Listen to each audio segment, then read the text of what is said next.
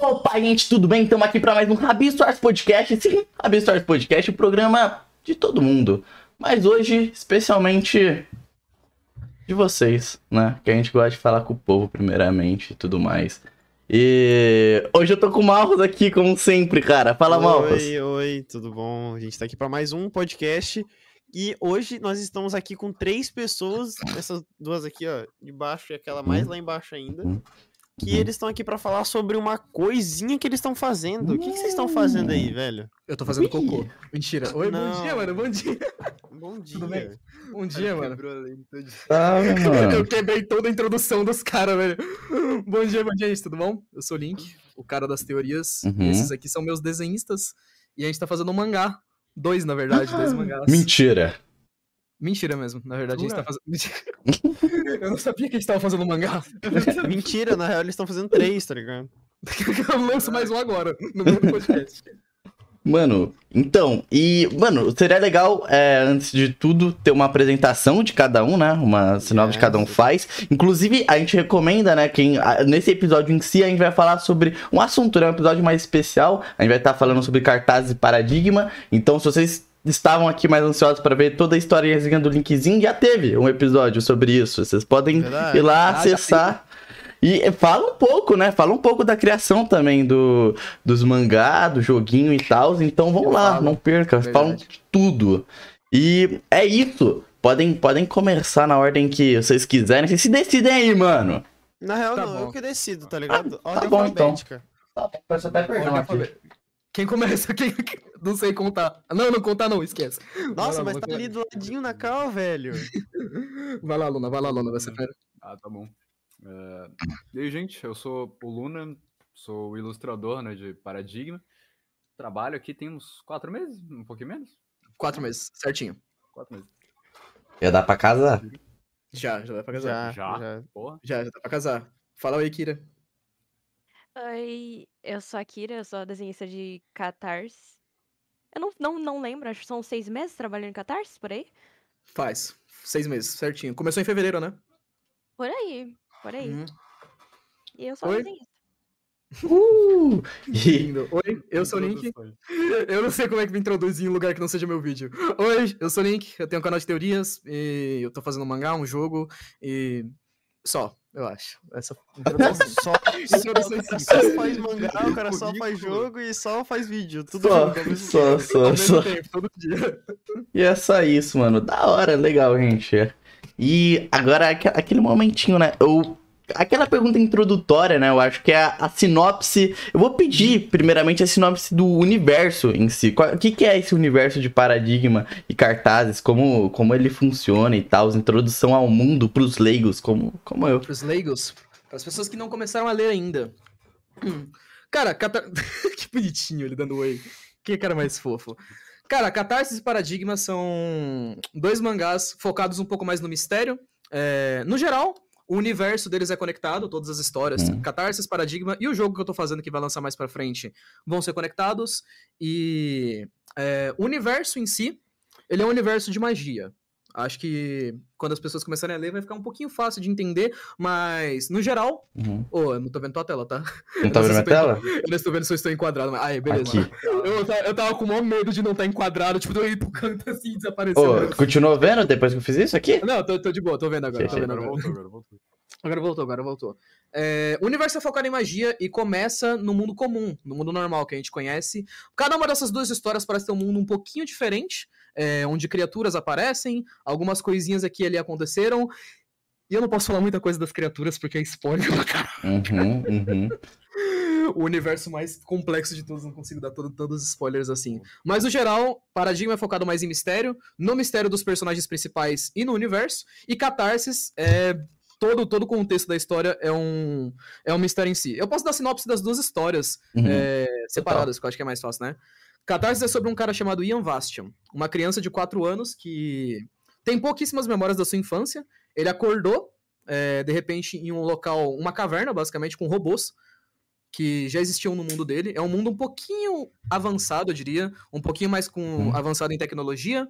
É, Ele acordou nessa caverna, injetaram alguma coisa nele, não permitindo que ele fugisse. Vários anos se passaram e algo aconteceu no mundo exterior que ele não sabe direito o que, que aconteceu. Ele ficou preso esse tempo todo. Ele criou várias teorias na cabeça dele, mas não conseguiu sair. E Paradigma é meio o oposto disso. Paradigma é sobre uma personagem chamada Julie, que é aquela que tá no cantinho ali da tela, acordou com amnésia em um mundo que ela não conhece. Ela vivia em um mundo normal, sem poderes, sem nada do tipo, e de repente ela acordou em um mundo que tinha um monte de domos estranhos é, em volta das pessoas, tinha criaturas em volta e as pessoas viviam, as pessoas que ela encontrou na história em si, vivem dentro de um domo estranho para se esconder dessas criaturas.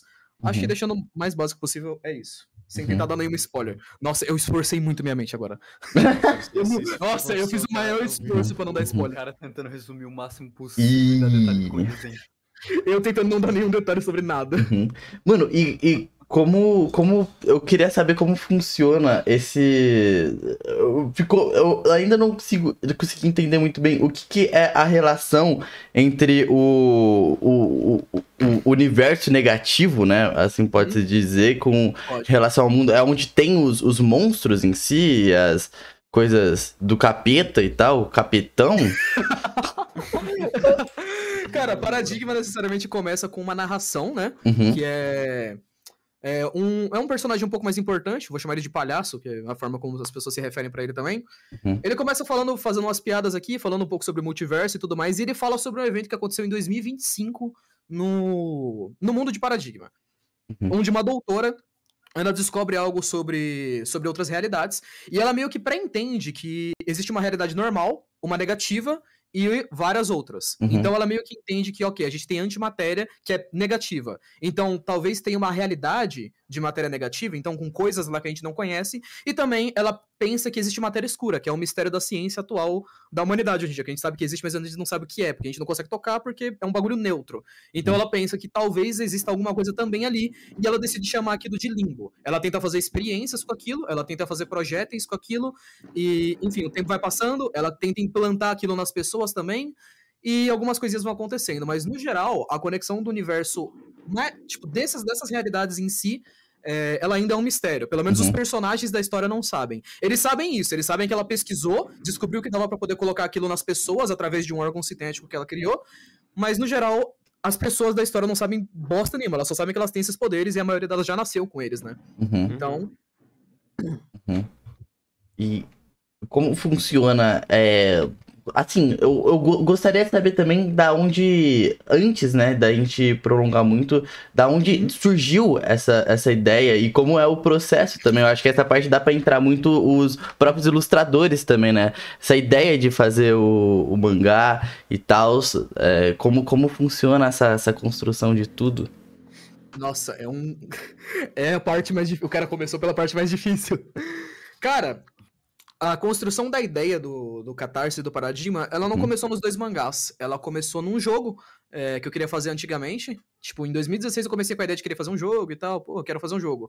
É, hum. Não tinha canal grande no YouTube ainda, então eu tinha muito tempo disponível. Fiquei escrevendo um monte de coisas. E foi tudo meio que baseado em várias histórias que eu já conhecia. Tipo, jogos que tem universo mágico, etc. É, na época eu peguei bastante referência de Viagem de Chihiro. É um filme do estúdio Ghibli lá, muito pica que, que mostra umas criaturas, só que não explica porra nenhuma. É, peguei referência de Chainsaw Man, de Naruto, de todos os universos ali, de qualquer história mais simples e umas mais um pouco mais complicadas que eu gostava, juntei tudo e tentei montar um universo. E eu tentei pegar aquela ideia que eu gostava muito na época do universo Marvel, sabe? Que tinha aquela parada meio compartilhada, tipo, tudo se passa no mesmo universo, é... não necessariamente uma história precisa interromper na outra. A Marvel meio que se fudeu nisso depois, mas, enfim. é... É... tudo se passa na mesma, é, na mesma história, não, no mesmo universo. E você tem umas conexões colocadas aqui ali. Aí, uhum. ok. Tentei montar o um universo, é, tentei escrever algumas outras histórias, só que eu não escrevi elas com formato, sabe? Tipo, eu pensei numa ideia de catarsis com o próprio Luna em si. Catarsis é a Kira que tá desenhando, só que eu pensei foi. na ideia com o Luna. Tipo, ele chegou em mim, a gente tava. Ele eu já conheci há uns anos. Aí a gente tava pensando numa ideia, tipo, porra, a gente precisa. Vamos tentar fazer uma história de. baseada em sentimentos das pessoas. Era uma parada mais ou menos assim. Tá aí a gente tentou fazer uma história sobre humano, sabe? Sobre, tipo, sentimentos, só que ficou uma bosta, basicamente, né? Aí a gente só meio que. Des... É, as ideias simplesmente não batia, tá ligado? A gente tentando resolver ali, acabou que eu só, só dropei o link, guardou a ideia e depois usou. É, eu guardei a ideia e escrevi mais pra frente, a de Catarsis, e a de Paradigma veio antes, inclusive, quando eu escrevi. Eu escrevi sozinho ela, e era mais sobre o mistério do universo mesmo. Tipo, eu montei o universo inteiro e fui ocultando a maioria das coisas, sabe? Tipo, como funcionam Uhum. as realidades? Ocultei. Como funcionam os poderes? Ocultei. E todo, sabe, de qualquer coisa que vai aparecer mais pra frente, eu fui ocultando tudo até ficar um mistério bem fechadinho. Aí eu tentei passar isso daí pra formato de mangá, que foi quando a gente chegou nos desenhistas, é, e a gente tentou montar. Foi todo um processo gigantesco até a gente chegar num- numa forma, como é que a gente conseguiu montar isso daí certinho, formatar tudo pra poder mandar pra eles. Hoje em dia a gente tem um editor também que ajuda, é, Uhum. editor de roteiro, que ele ajuda a poder formatar tudo, passar tudo certinho e tal, que é o Rose Kiffen, é o criador de uma das maiores web novels aí que tem no Brasil. O cara é, o cara é bom, o cara é bom. Uhum.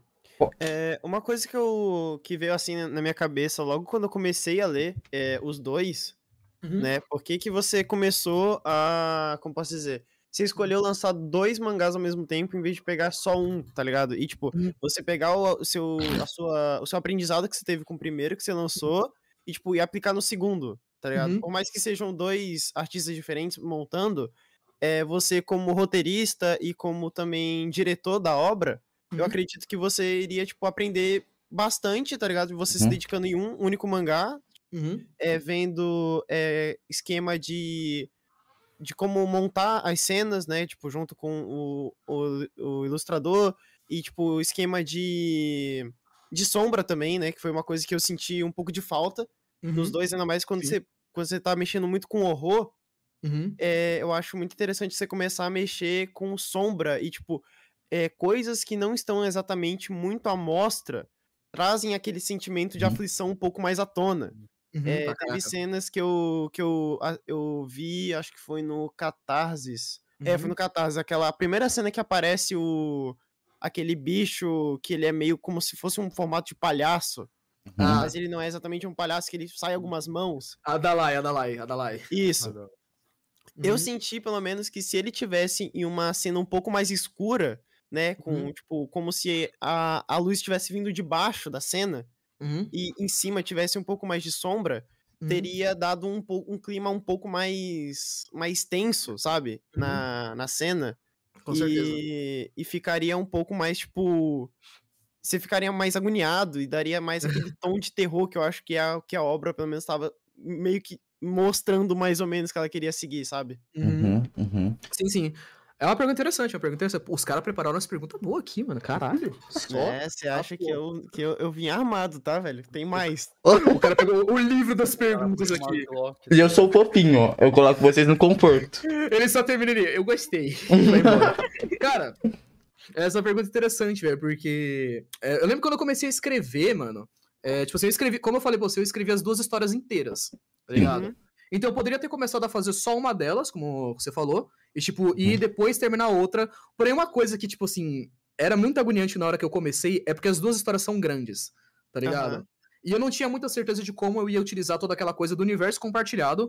Porque assim, eu queria que ele existisse, só que ao mesmo tempo eu tava muito naquela pira de. é, eu não quero que uma história fique toda hora interferindo diretamente na outra, sabe? Aquela coisa que eu falei dos filmes da Marvel. Eu Uhum. gostava muito do começo, mas quando, tipo, toda hora você precisa, tipo, eu preciso explicar uma coisa dessa história nessa. E aí essa história aqui tem que complementar essa, sabe? Se um Uhum. cara lê só uma história, então ele acaba não entendendo a outra e tal.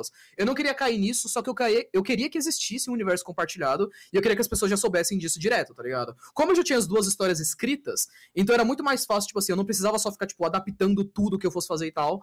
Eu precisava só, é, no máximo do máximo, adaptar pros desenhistas conseguirem fazer a pira deles, é, conseguirem colocar nas páginas, conseguirem deixar tudo certinho. E eu precisava do editor também, que era pra ele poder cancelar muitas ideias minhas. É, Uhum. editor, de, editor de histórias é o cara que ele fala que tá uma bosta, algumas coisas, sabe? Que ele fala, pô, cena, essa cena ficou um lixo. Aí, tipo, eu, Uhum. eu chamei um editor bom, tá ligado? E aí, basicamente, a gente tá trabalhando basicamente com ele, só que assim, já tá tudo escrito, tá ligado? O que eu faço é, tipo, eu pego o negócio, separo um capítulo, mando pra ele, ele fala, porra, isso aqui tá ruim, isso aqui tá ruim, isso aqui tá da hora, vamos manter. E aí a gente vai mexendo no tamanho das coisas, no tamanho das páginas, etc. A parte Uhum. da experiência, cara, eu acho que foi, foi um probleminha muito grande, porque é, a gente não tem muito. A gente não tinha muito tempo, basicamente, né? Tipo. Aham. Até eu tinha falado bastante disso, que a gente tá tentando se adaptar muito à questão de. é, eu já escrevi várias histórias, ok? Mas eu nunca lancei nenhuma história. Então, eu diria que É, como então. roteirista, sou um iniciante como roteirista. Acho que é, é fácil dizer, tá ligado? Já estudei roteiro, mas como roteirista, eu não sou um cara que tem, tipo, um um grauzão assim, lancei várias histórias boas Uhum. e fodas e tal. Mas, porém, também tem a parada do. E, e os desenhos também, acho que vale dizer que a gente. o- os dois, a gente nunca desenhou nenhum mangá.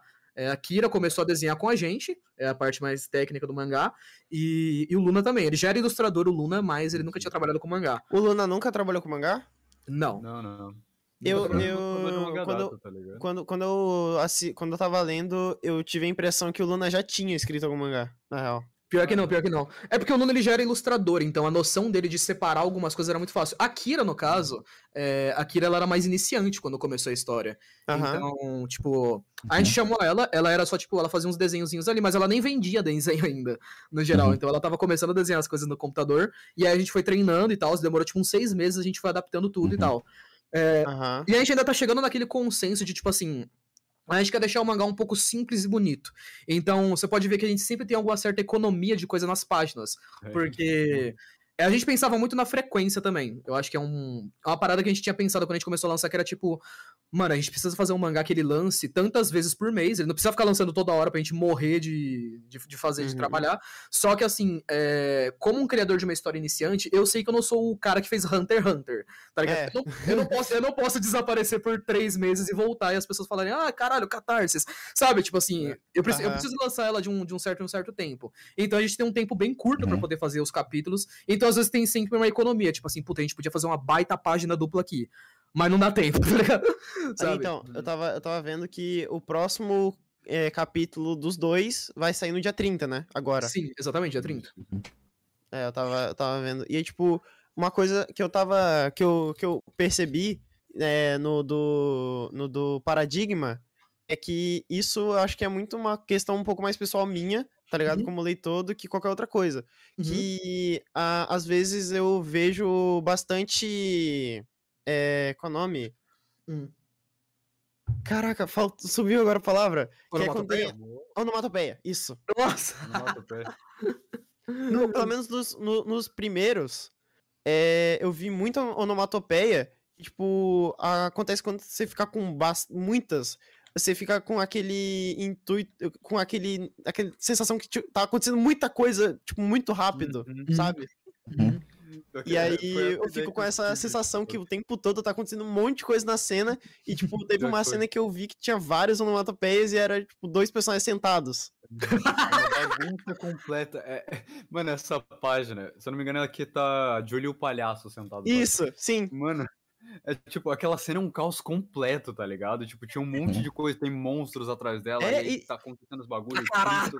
E eu, eu vi que, tipo, tinha uma, uma, ono- uma onomatopeia pra, tipo, dele sentando. Tipo, tinha um- uma onomatopeia literalmente.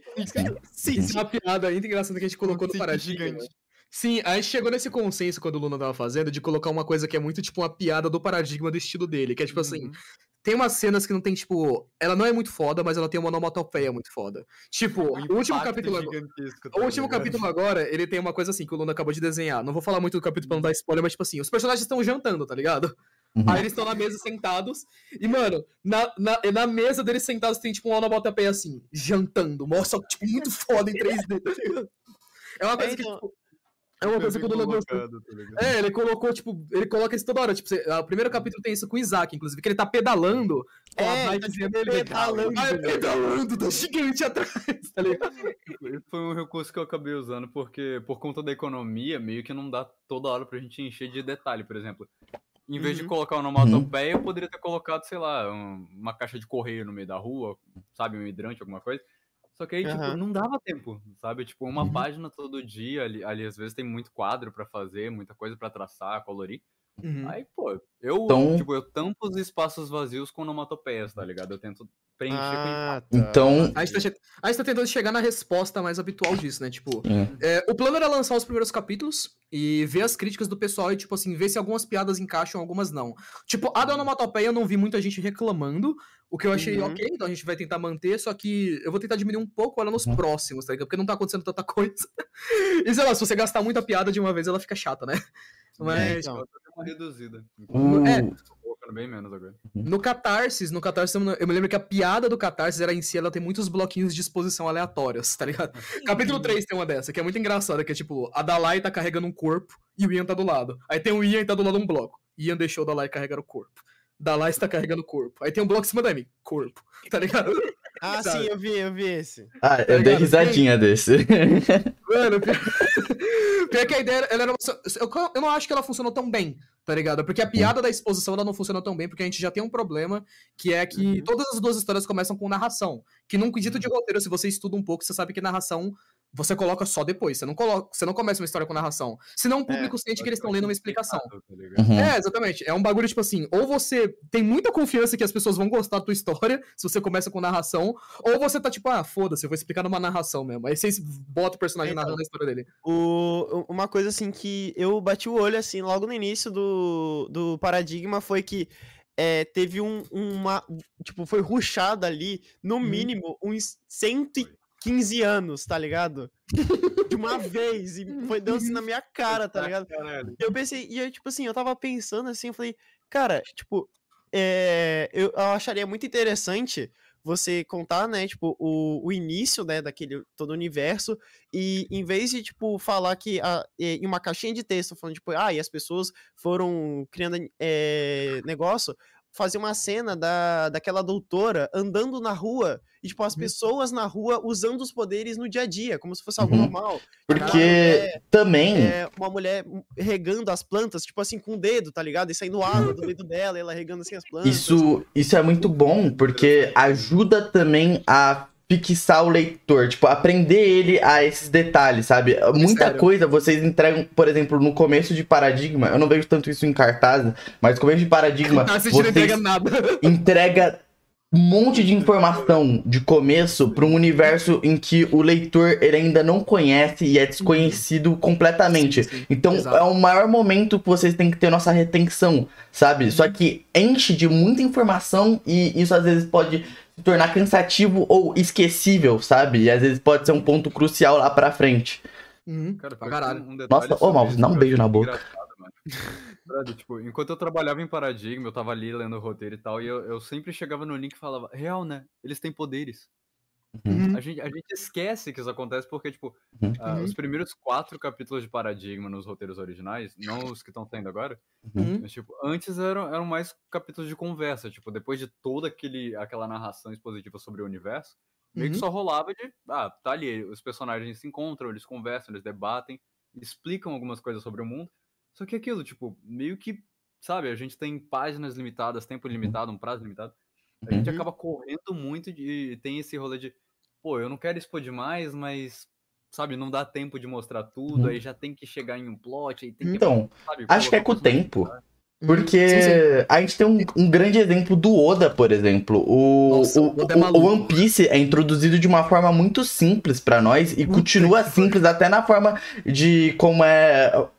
Como os personagens conversam, as piadas e tal. É um clima muito leve e vai Uhum. seguindo esse clima até cada vez mais o Oda mostrando como funciona o universo, até começar a entrar em assuntos sérios e tal. Então, tipo, é tudo levado pra ter essa grande construção de mundo, sabe? Caraca, pra caraca. É, isso. Oda, eu acho que é interessante pensar no Oda, porque, tipo, ele é, tipo, o criador do maior mangá do mundo, tá ligado? Uhum, É, e, mano, uma coisa que é muito importante nessa parte de mangá, inclusive, que, tipo, é, você vai acertando. Eu acho que o roteiro você não acerta conforme o tempo passa, sabe? Tipo, você não muda plot, você não muda arco de personagem e tal. Você muda partes da estrutura. E É, estru- isso. estrutura é a parte mais difícil de você colocar em um mangá. Porque, por exemplo, é, quando você escreve a é, toda a parte do mangá, você coloca numa estrutura, né? Tipo, você fala, tá, os Uhum. arcos vão ser desenvolvidos assim, vai ter esse primeiro arco aqui que vai ter tantos capítulos, etc. E você separa as coisas certinho, tá ligado? O Oda, a parte de como ele é bom com isso é o seguinte, é porque ele consegue fazer um mundo muito bom, com muitos mistérios, ele coloca muito personagem bom, e ele explica muito pouco. O One Piece é um mangá muito cozido. Então, por exemplo, você começa os primeiros 10 episódios aí, Tipo assim, você não explica o Luffy, ele estica a mão e é isso. E você fala, ah, tá bom, ok, ele Uhum. estica a mão. Aí você vai passando os episódios e conforme o tempo passa, o Oda explica. Tipo, nós estamos no episódio, sei mil e pouco. Eu não sei o que é uma Akuma no Mi, eu sei que é uma fruta que os caras comem e ganham poder. E é Uhum. isso, tá ligado? O Oda não explica isso. Vai Ele coloca saber, lá- tipo, no quinto arco, mais ou menos, como Exatamente. funciona mais o- a Akuma no Mi. Exato. Exato, sabe? Tipo, o, o Haki, por exemplo. Episódio 600, você vai saber o que é, tá ligado? Uhum, Sabe? uhum. O Oda, ele é muito bom em cozir as coisas, tá ligado? E eu acho que isso é muito devido, tipo assim, que o cara, ele é um mestre da estrutura, o Oda. Ele consegue pegar a estrutura do mesmo arco e reutilizar todas as vezes. Que é a Uhum. estrutura do... O Luffy chega num, numa ilha, ele e os amigos dele vêm à ilha, tem alguém governando a ilha, tem algum cara do mal. Aí eles vão, eles conhecem algum personagem, tipo uma princesa ou alguma coisa do tipo. Eles começam a conversar com esse personagem, pegam a empatia, eles vão lutar com, com o vilão e tal. Aí depois do arco, você sempre tem a reação do mundo, sabe? Novas recompensas, os caras lêem o jornal, vê a recompensa nova do Luffy e tal. Ele tem uma estrutura que é muito foda, porque, tipo assim, a estrutura dele é tão pica que ele usa a mesma estrutura toda vez e você ainda acha foda. Tipo, Não. você lê e fala, caralho, tá ligado? Ele altera pouca, cos- poucas coisas. E os arcos que ele altera ainda são os melhores, né? Que é tipo E- Marineford e tal. E tem um- um- uma coisa também que eu acho muito interessante que ele faz, que ele, ele tem dois jeitos de contar uma história. Ele Hum. conta a história do, dos Mugiwara, né, que estão Uhum. lá na ilha, e Uhum. na capa ele conta a história do resto do mundo. Então, Uhum. todo novo capítulo, ele conta uma história de um personagem, onde ele tá, o que ele tá fazendo. É igual, tipo, quando acabou o Sky, Skypiea, Uhum. e ele, tipo, uns 200 capítulos depois, ele foi mostrar onde o Enel tava. Porque o Enel tinha sumido. Pra onde tinha ido o Uhum. Enel? O É. Enel tava na Lua. E tava, tipo, ele mostrava o que estava acontecendo na Lua Uhum. com o Anel lá, tá ligado? Isso, isso Sim, sim, pra expande pra mil e umas teorias, né? Tipo, nível, tá Pra caraca, pra caraca, pra caraca. A parte que é engraçada do, do, do rolê do conceitinho, tipo, de, de montar a história, tipo, o catarse e o paradigma em si, foi muito isso. Porque, tipo assim, é, como tem muita coisa, parece que, tipo assim, parece que a gente deu uma informação pra caraca no começo. E eu acho isso engraçado. Porque a gente não entregou, na verdade, quase nada. A gente entregou o que as pessoas precisavam saber pra começar a história. E essa foi a parte Uhum. mais difícil, eu diria, de, de, de paradigma. Principalmente paradigma. Catarsis um pouco menos. Porque Catarsis, ele foi, tipo, pensado uma vez, e ele foi pensado pra ser confuso, pra você ler o capítulo 1, não entender porra nenhuma e continuar. uhum. Paradigma, eu queria que as pessoas entendessem algumas coisas. E montar e moldar essas cenas dá um baita de um trabalho. Porque, tipo assim, você fala, tá, o que, que eu preciso para as pessoas entenderem no capítulo 1? Preciso que elas saibam que tinha um universo normal aqui? Talvez, mas eu preciso que elas saibam disso, disso, disso e disso. Tá, como é que a gente vai colocar isso daqui, tá ligado? Então, fica, fica aquele ganchinho, tá ligado? De vez em quando, a- roteiristas até bons, eles usam narração, só que é um negócio que, tipo assim, você usa uma vez na vida, uma na morte, tá ligado? Tipo. Geralmente, se as pessoas comprarem ali tua retenção no começo, elas gostarem da ideia do universo, elas continuam, tá ligado? Então eu meio que já sabia disso. É, foi uma coisa que eu falei pro Luna no começo, que eu falei, cara, Uhum. Catarse e e Paradigma, eles vão pegar nota boa no começo, o pessoal vai gostar, só que vai existir um pecado gigantesco que eles vão falar. O começo é expositivo. Tipo, começa o mangá, aí a gente fala, ó, tó esse universo aqui, agora vamos pra história. E aí a gente para com a exposição. Tanto é que o, o capítulo 3 e o capítulo 4, que foram lançados agora, tanto é que tipo, foi esse capítulo que o pessoal começou a comentar, tipo, caralho, esse capítulo parou a exposição. Porque, tipo, pra começar a história, eu precisava explicar as coisas primeiro, tá ligado? Porém, não foi, tipo, explicado do melhor jeito. Isso por duas razões. Primeiro, os testes, quando eles foram feitos, que a gente testou bastante o mangá, né? Tipo, mandar pras pessoas, a pessoa lê e fala, porra, Várias, gostei. vezes. Nossa, a gente mandou uma pra mais de 80 pessoas, tá ligado? Foi. E, no geral, é, todo mundo comprou muito a ideia. Então a gente falou, tá, eu acho que. Acho que a exposição no começo passou pra caralho, que estranho. Eu achei que não ia passar. Eu achei que ia ser tipo. Nossa, que horrível, tem que melhorar isso aqui tudo, tá ligado? Aí passou, a gente deixou. Quando o capítulo 1 tava pronto, de ambas as histórias, a gente chamou o editor. E foi aí que, tipo assim, que a gente começou a reestruturar algumas coisas. Por exemplo, que ele falou, cara, coloca mais cena disso aqui. É, tira plot. Tem muito plot no começo. Coloca mais os personagens conversando. É, desenvolve mais os personagens. Vamos colocar um pouco mais disso. Vamos tirar um pouco mais daquilo. Uhum. Tanto é que, se eu não me engano, Catarsis, cara, Catarsis a gente refez umas 20 páginas antes de lançar. Tipo, página nova, inclusive. A Kira tinha terminado, eu terminei. Aí eu mandei, toma mais 20 mil páginas pra fazer. pra colocar mais coisa. É, teve Eu uma coisa. aquele documento, cara, nossa. Teve uma Nossa. coisa que eu vi em Catarse que eu achei muito interessante, foi que ele foi, eu acho que o primeiro capítulo dele foi na dose. Tipo assim, Uhum. ele te ele mostrou algumas coisas, tá ligado? Uhum. E que realmente te deu assim um negócio que você ficou, por exemplo, eu lembro que tem um detalhe muito específico que é muito fácil de passar batido, mas ele tava lá, que tinham dois garotinhos com a cabeça pegando fogo e eles conversando normalmente, como se nada tivesse acontecido. Eu amo essa página, então. Essa, essa é famosa, essa é famosa. Então, Essa e, é tipo, famosa. e eles estão, tipo, conversando lá, e que se você tiver, se você tiver, tipo, lendo, tipo, batendo o olho e lendo rápido, passa despercebido e você nem percebe. Uhum. Uhum. Uhum. Uhum, E, pra caraca. tipo, eu achei legal, sabe? E uma coisa, assim, que eu, que eu tava lendo, assim, com, tava eu e o Noah lendo, e aí, tipo, teve uma hora, assim, que a gente viu que tava bastante texto, assim, na, na tela, né? E, Uhum. tipo, na, durante a conversa, os dois estavam sentados, eles estavam, tipo, só conversando. E, tipo, eles estavam conversando sobre umas coisas muito específicas.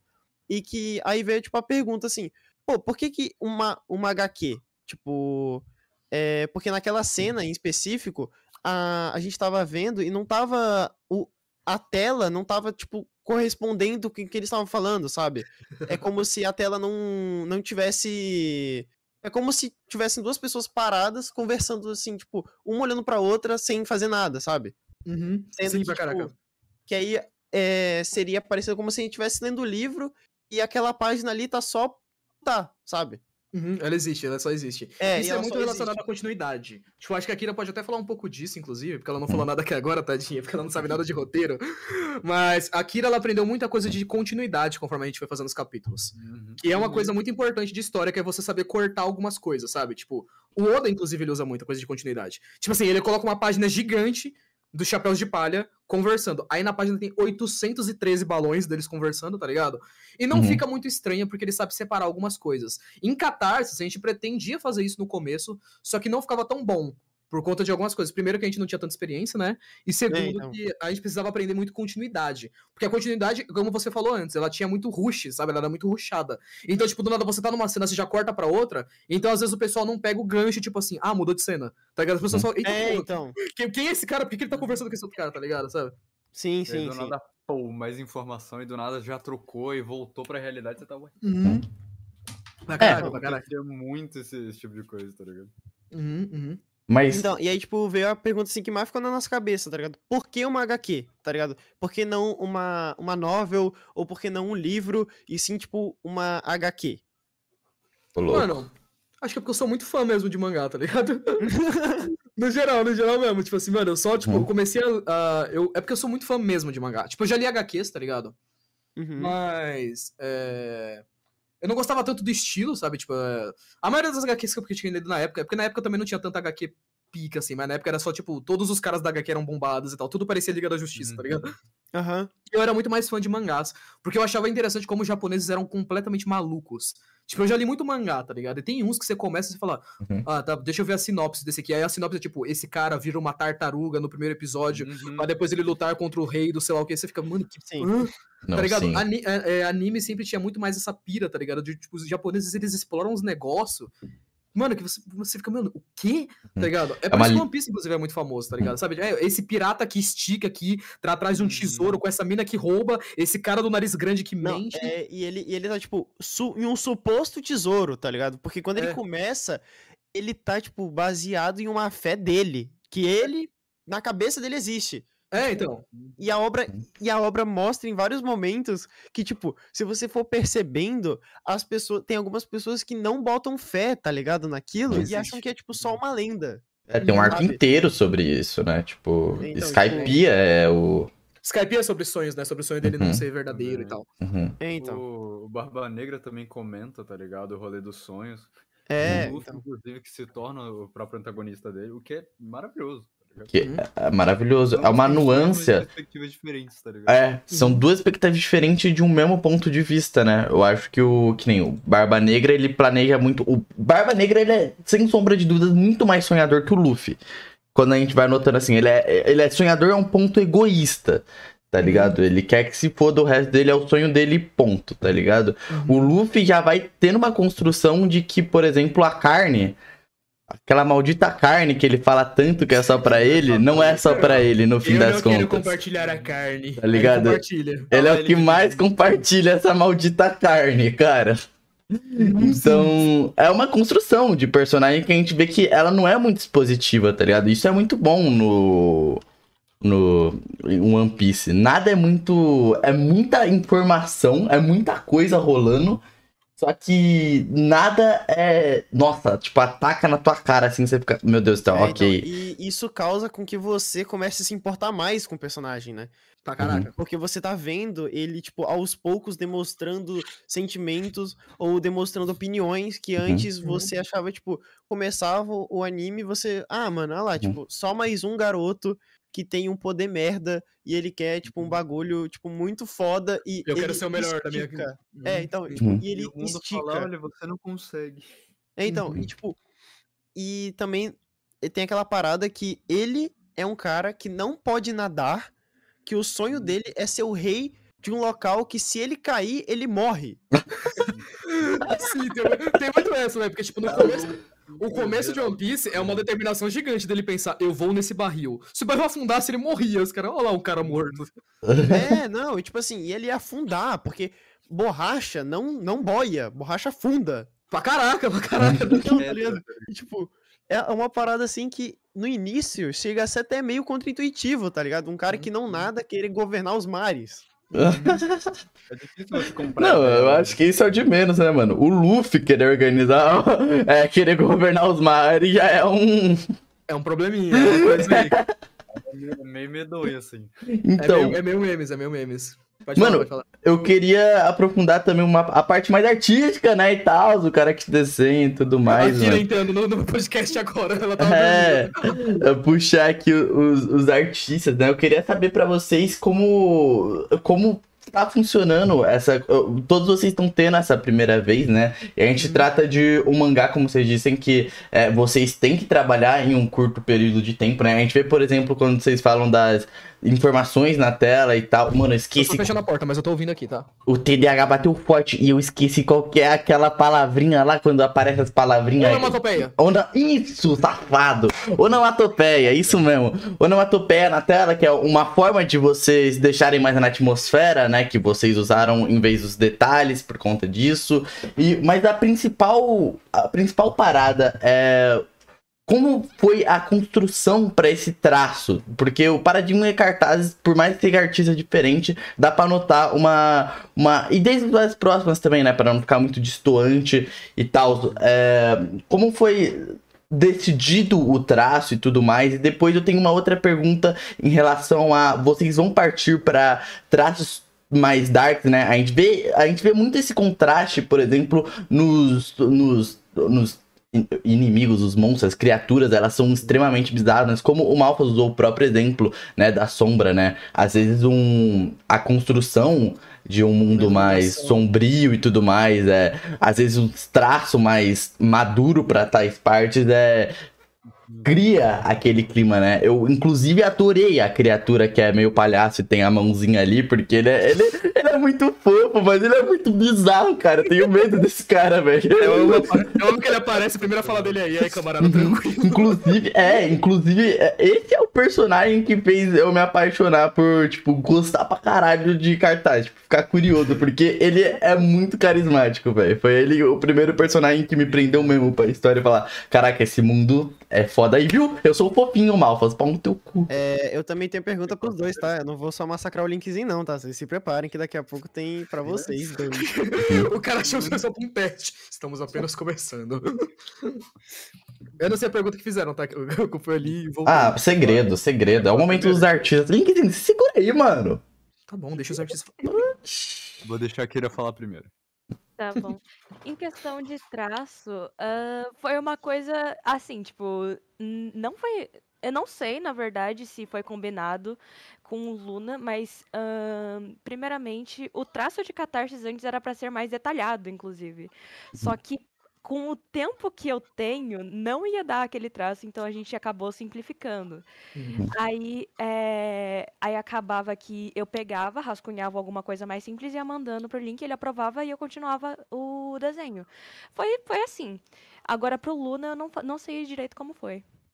Então, no meu caso, tipo, eu fui chamado depois da Kira, né? Porque teve vários artistas pra Paradigma, isso é uma piada até interessante lá no trampo.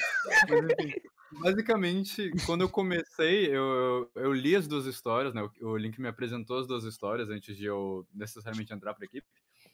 E, pô, Catarsis me pegou de um jeito, porque, tipo, como a gente já tinha falado, eu já tinha idealizado um pouco de Catarsis com, com o Link, Uhum. o que não era o Catarsis, mas era um esboço bem, bem, bem raso ali de Catarsis. Mas, tipo, quando eu li, eu peguei e falei, pô, é o bagulho lá que a gente tinha pensado e que eu só larguei, tá ligado? E a gente foi, eu fui lendo, cara, me ganhou de primeira, tá ligado? As piadas funcionavam, tá ligado? A estrutura, eu vi que o Link ele tava se dedicando realmente no, no roteiro, então, sabe, os mistérios, a, o frenesi, a loucura, o caos, que é a catarse, ele me pegou de, de primeira, assim, tá ligado? Quando eu fui escalado pra fazer Paradigma, eu cheguei, tipo, algumas coisas eu peguei, tipo, as piadas, a maioria delas eu me inspirei no traço da Kira pra fazer, sabe? Tipo, olhão, sabe? Personagens pequenininhos. Tem um tem uma piadinha no, no capítulo 1, tá ligado? Que tem a, o Marco encontrou a Julia, eles vão conversar, e tá ali o Isaac. Pequenininho assim, só os olhinhos do Isaac.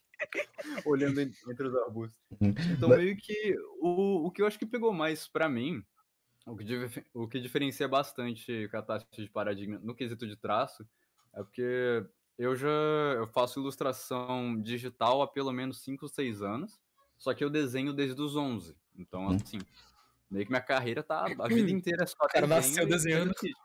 basicamente. E aí, quando eu fui pegar, eu já tinha muita experiência com, com traços mais estilo anime e tal, só que eu não fazia mangá, né? Eu fazia ilustração anime mesmo, né? Uhum. E tal. Agora, pra Kira, eu, eu já sinto que é como é a primeira viagem dela de trabalho, né? É, a- é o primeiro projeto realmente. Pegou uma dela, responsa. né? E é, às vezes é um pouco mais puxado, né? Porque a gente tá sempre se ajudando, tô sempre dando uma dica ali pra ela, às vezes eu pergunto alguma coisa, eu peço opinião.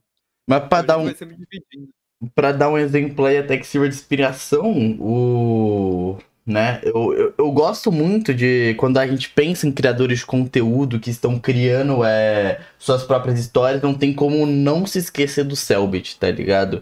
E a construção de Ordem Paranormal, os artistas que estão lá, né? Que é o, o Gabso, que atualmente ele trocou o nome dele de artista, mas desculpa, Gabso, foi mal, eu só te chamo de Gabso, cara, é difícil e o. E o Oren Hero, né? E o Oren Hero ele começou. Ele, mano, E o ele. Kel também, né? Que o Kel que faz os monstros. Sim, sim, o, o Kel, total, que faz as criaturas, Nossa, mas eu Kel. queria especificar exatamente o Oren Hero, porque ele não tinha só o primeiro trampo dele ser com o Selbit, como ele começou a desenhar naquele ano. Caraca. Então foi uma puta. é, Foi uma puta responsa e. Entendo pra caralho, sabe? Tanto a gente consegue ver drasticamente essa mudança de traço de, de cada temporada, mesmo sendo o mesmo artista fazendo, sabe? Que a gente Ah, consegue ver mais nitidamente, enquanto o tinham que ver. consegue manter o padrão de pintura dele, tá ligado? Cara, você tinha que ver o treino da Kira, velho. O quanto que ela evoluiu em seis meses.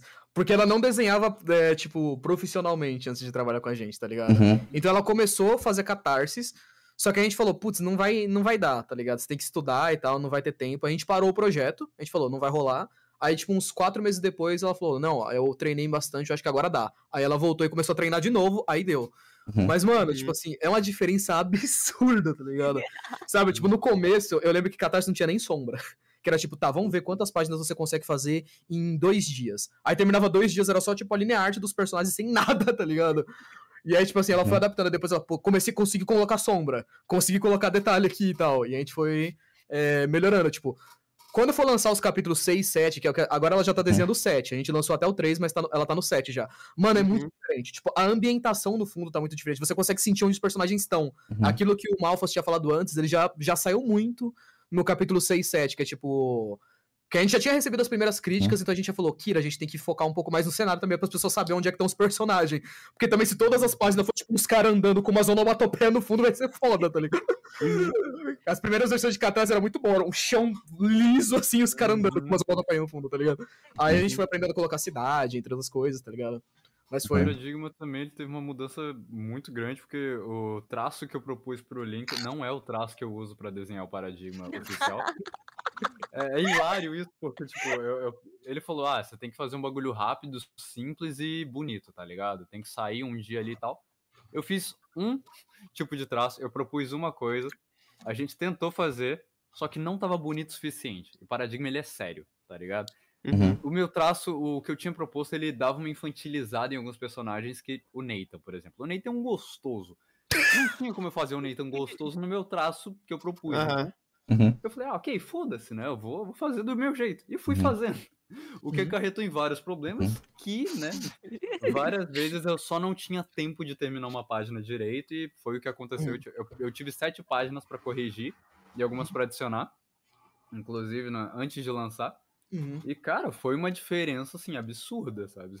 Se a pessoa pega o beta da página e a versão final, você consegue ver a nítida diferença de uma coisa Tinha muito a adaptação do artista, tipo, se acostumando com o Uhum. personagem. Porque os personagens de Catarsis e Paradigma, não sei se vocês viram personagens, mas eles são muito estilizados, tá ligado? Sim. Tipo, um personagem ele é todo triangular, o outro é todo assim. E a gente demorou. E, tipo, os artistas, no caso, eles demoraram muito pra se acostumar com isso. O Luna, ele teve muito pouco tempo pra isso, inclusive. Que ele treinou duas semanas e começou a fazer o mangá. Então tinha muita página que, tipo assim, o Nathan tava vindo e ele tava vindo todo torto, fudido. Era muito bom, cara. Comigo isso eu negligenciei total, cara. Uma comigo coisa isso assim. tipo, com a AV. Eu desenhava muito mal ela. Muito mal. Tipo, ela aparece lá no segundo capítulo, no final do primeiro e no segundo. Mas olha que, que personagem difícil. Eu, é, todas as partes que a AV apareceu eu tive que corrigir. Tive que pegar e refazer as, as partes, porque ela tava muito feia. Não sei. A maioria É, eu lembro- isso.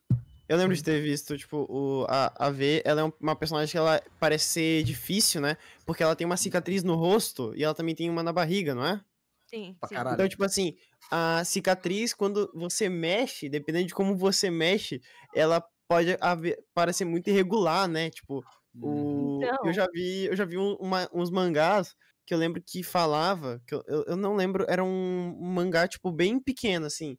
E eu lembro que o artista tinha falado, na real, na série tinha falado, que era uma piada que a cicatriz mudava de lugar. Tipo, isso era do personagem, tá ligado? Tipo, era uma cicatriz no rosto, e a cada momento que passava o negócio, o artista colocava a cicatriz um pouco mais pra baixo, um pouco mais pro negócio. E, tipo, isso com o passar do tempo, foi percebendo, e eu achei que era um negócio. Até que um personagem dentro da série falou: Ó, sua cicatriz tá mexendo. E aí, o- ela falou, não, é, ela tem essa mania. E ficou por isso. Falei, ah, tá bom. Não, então tá bom. Consistência é difícil, consistência é difícil. Ah, não, então É, tá. Foi o jeito que o cara achou de fazer uma piadinha e, e manter o mangá. Pô, mano, sabe um bagulho que é irônico nesse rolê de, de consistência? Tipo, que nem você tinha falado, ah, os monstros eles são mais sombrios, mais bem detalhados, mais dark, enquanto que os personagens são mais tranquilos, né? Uhum. E aí que tá. Os monstros, eles são cheios de detalhe, eles são uma coisa muito específica, tá ligado? O próprio palhaço. Tem um muito contraste. Uhum, Isso é da hora. É, então. A Kira, por exemplo, nunca erra a Dalai. Eu nunca vi ela errando a Dalai. Tá ligado? Não teve Não, uma vez assim que eu peguei e olhei, ah, tá errado. Todo mundo. to- É, o, é, o Link já disse isso, o Luna disse isso. Mas, tipo, Hum. Eu, conforme você vai vendo, é, quando lançar os próximos capítulos, vocês vão ver. Mas a Dalai, ela foi mudando conforme os capítulos. Eu mudei, tipo, quando ter você lê o né? capítulo 7 e você vê a Dalai e você voltar lá no capítulo 3, no Hum. capítulo 2, onde ela aparece. Cara, não é a mesma coisa. Não é o mesmo bicho. É muito diferente. Uhum. E acaba que, tipo, geralmente os personagens, eles acabam, por eles serem humanos, eles são uma coisa mais, mais palpável, você entende melhor como é que funciona o ser humano. Eu acho que é mais difícil de comprar, tá ligado? Aquela, aquela diferença gritante. Hum. E como a gente tem que economizar, sabe, pra, tipo, dar tempo de... Porque, tipo, a gente faz uma página em um dia, tá ligado? Uhum. É tipo a sketch, o planejamento, o enquadramento, a gente faz o traço, passa as retículas, depois tem que colocar balão, tem que colocar fala, tem que colocar onomatopé. Ou seja, tudo muito rápido, tudo em pouco tempo ali. Eu uso 13 horas para poder fazer cada página, Kira tem um pouco menos, inclusive. E aí acaba que é aquela loucura, sabe? Tipo, a gente vai fazendo ali até, até onde dá. Uhum. Você tá indo bem pra caralho, inclusive. Então, eu pretendo deixar, tipo, eu já. Eu tinha tentado. O Link me censurou algumas vezes, vale dizer. eu, eu tentei deixar Paradigma cada vez mais sombrio. Ah, tem uma cena, se não me engano, já saiu? Foi no capítulo 3, né? Já, já Do- saiu, já sei o que eu falei. Ô, censura essa porra aí. Aham. Tem uma cena no capítulo 3 que a Julie tá deitada numa maca durante uma alucinação ou uma memória, por aí vai. E ela tá, tá com a barriga aberta aqui. Eu tinha feito a Ah, barriga. sim! Eu tinha feito, cara, a barriga dela, tipo, aquele tampão da pele aqui da, da costela inteira, até mais ou menos próximo da virilha, aberta. A pele puxada pra fora, Uhum. os Ah. órgãos abertos e a costela aparecendo. Não, eu que mandei essa versão pro Link. Ele olhou e falou, ok, censura. Eu lembro É- a primeira coisa que eu falei. Eu, uma, uma coisa assim que... Muito foda, censura. Isso, isso dá até uma, deixa uma pergunta que eu tenho, que quando tava lendo, é, qual, é, qual seria a faixa etária, assim, que você tava imaginando pra sua série? Uh, essa é boa, você hein? faz o. Você faz Uhum. o- os vídeos do seu canal, ele é pro público mais jovem ali, beirando a adolescência, né? Uhum, sim. E, aí, tipo, eu queria saber se você tá focando no mesmo público do seu canal ou se você tá procurando, sei lá, um pessoal um pouco mais velho, um, o pessoal adolescente ali, já por volta dos seus 15. Eu acho que é a galera 17. Tipo, cara, eu acho que a galera adolescente, porém... Uma galera com pelo no saco já, né? É, galera com pelo no saco já, barba, dois fios de barba aqui embaixo. Mano, Hum. porque tipo assim, é, no geral, eu lembro que quando eu era mais novo em si, essas histórias com gore, elas atraíam muito mais, sabe? Tipo, eu ficava, nossa, tem sangue nessa história e tal. Uhum. Então, É, eu então. lembro que eu, eu pensei muito, tipo assim, tá. é, não sei se vocês já viram, tipo, o- a categorização de, de, de história e tal, mas assim, os assuntos mais pesados, por mais irônico que pareça, não são gore nem sangue. São assuntos mais pesados de sentimental mesmo. Tipo assim, Uhum. é, você coloca, por exemplo, suicídio, depressão, esse tipo de gancho em histórias é o que pega, tá ligado? Sabe? Tipo, Uhum. você colocar relação ruim com os pais. Fudeu. Metade das É. pessoas dropa. O cara lê o capítulo, Uhum. chora e sai, tá ligado? É Agora, porque. sangue é super normal. Uhum, sim. É, então, sangue, sangue é aquela parada, né? Tipo, é, essas coisas, por serem consideradas adultas, crianças, tipo, que é, é, é que criança não quer ser chamada de criança, tá ligado? Pra caraca. Uhum. É, eles querem sempre provar que eles são mais velhos. Então, Uhum. tipo, eles procuram obras que tem sangue, que sangue é adulto, Uhum. que sangue é tipo, ó meu Deus, olha só essa página cheia de O cara sangue. dá um tá soco, pingando. estoura sangue. Então, tá pingando sangue pela minha mesa. Minha mesa tá toda melada de sangue. Olha só que legal, eu sou muito adulto, tá Uhum. E, tipo, e o público um pouco mais adulto é aquela parada mais, tipo. É... Nossa, olha só esse personagem falando três livros inteiros em uma única fala dele falando como ele está triste porque o Uhum. livro dele caiu no chão. Tá Sim, ligado? não, eu lembro disso, tipo, um anime muito adulto que existe, cara, é Inuyashiki, por exemplo, que, mano, Uhum. ele pega, ele mostra muito, por exemplo, a diferença entre um, um, um negócio, tipo, que é, ah, sangue muito adulto, tá ligado? Que é, tipo, sei lá, um Mirai Nikki da vida, que é, tipo, ah, esses personagens aqui vão se matar e vão sair no soco, olha só Nossa, que legal. Demais, Olha, demais. olha a menina aqui que corta as pessoas. Muito. E no Yashiki ele começa assim. É o protagonista- Edzinho. O protagonista de Inuyashiki, ele é um senhor de 45 anos, se eu não me engano, só que ele parece já ter 80 por causa do estresse que ele passou na vida. Ele recebe Uhum. pouco, a vida Ele é dele é uma calvo. bosta, ele é calvo, tá ligado? A família dele não gosta dele, os filhos dele não falam com ele, e ele descobre que ele tem câncer. No primeiro episódio, tá ligado? Ele Nossa. chega em casa e ele adota um cachorro porque ele acha que ele vai morrer sem ninguém amar ele. Olha, isso, tipo, isso é, o- isso é 15 minutos do primeiro episódio, você já tá chorando já. Você, já, você vê a sinopse e fica, meu, É o, caramba, é o episódio ligado? piloto de Smiley Friends, cara. Mano, é o próprio, é o próprio Breaking Bad, esse cara, velho. É o próprio Breaking Bad, mano, esse, esse começo de história, tá ligado? E, tipo, é... O começo de, de, de Inuyashiki, por exemplo, ele mostra muito isso, porque eu lembro que quando eu vi ele quando eu era mais novo, eu não consegui ver mais depois. Tipo, eu vi o começo, eu fiquei triste, que eu falei, nossa, esse daqui não é legal. E fechei e fui ver outra Hum. coisa, tá ligado? É, gostava mais de ver coisa com um- sangue.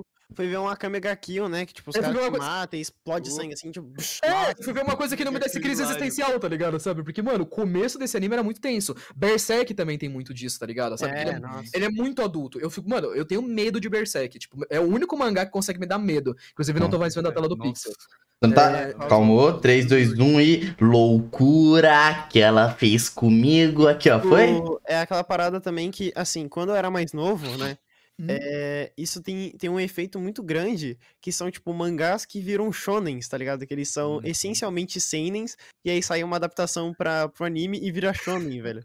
Eu Ah, lembro caraca. que a minha opinião sobre, sei lá, Tokyo Ghoul, tá ligado? Mudou muito. Tipo, quando eu era Uhum. bem novo, eu, eu adorava o anime, tá ligado? Aí, tipo, quando eu fui ficando mais velho, eu fui começando a odiar o anime e eu comecei a amar o mangá, tá ligado? Tipo, tanto é que o mangá, ele tá no meu coração, velho. Tipo, já reli essa obra umas três, quatro vezes. bate, tá bate. Também, também. Porra, Nossa, já reli seis vezes, tá demais, gol.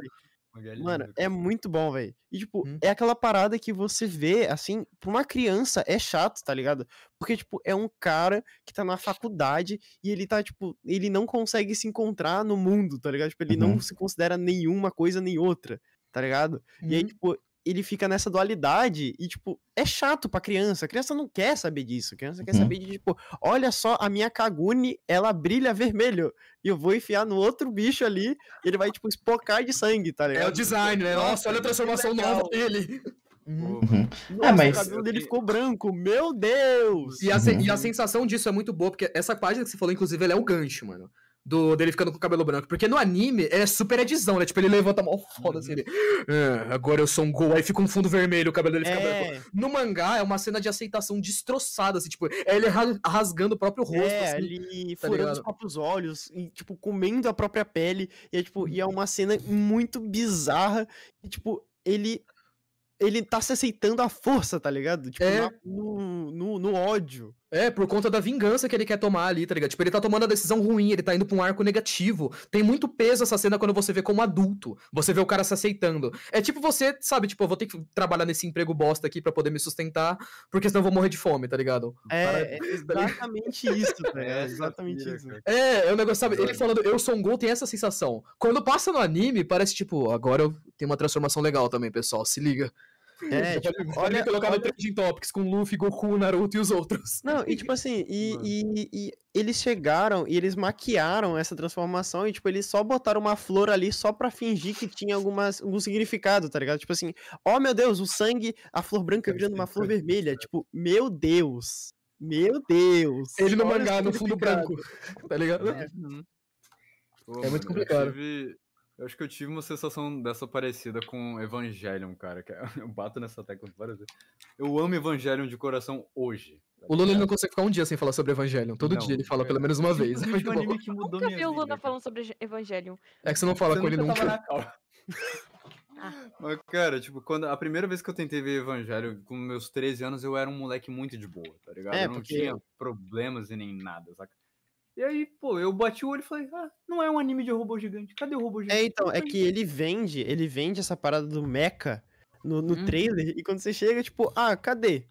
Ué, cadê Cadê o bagulho? Só temos depressão tipo, aqui.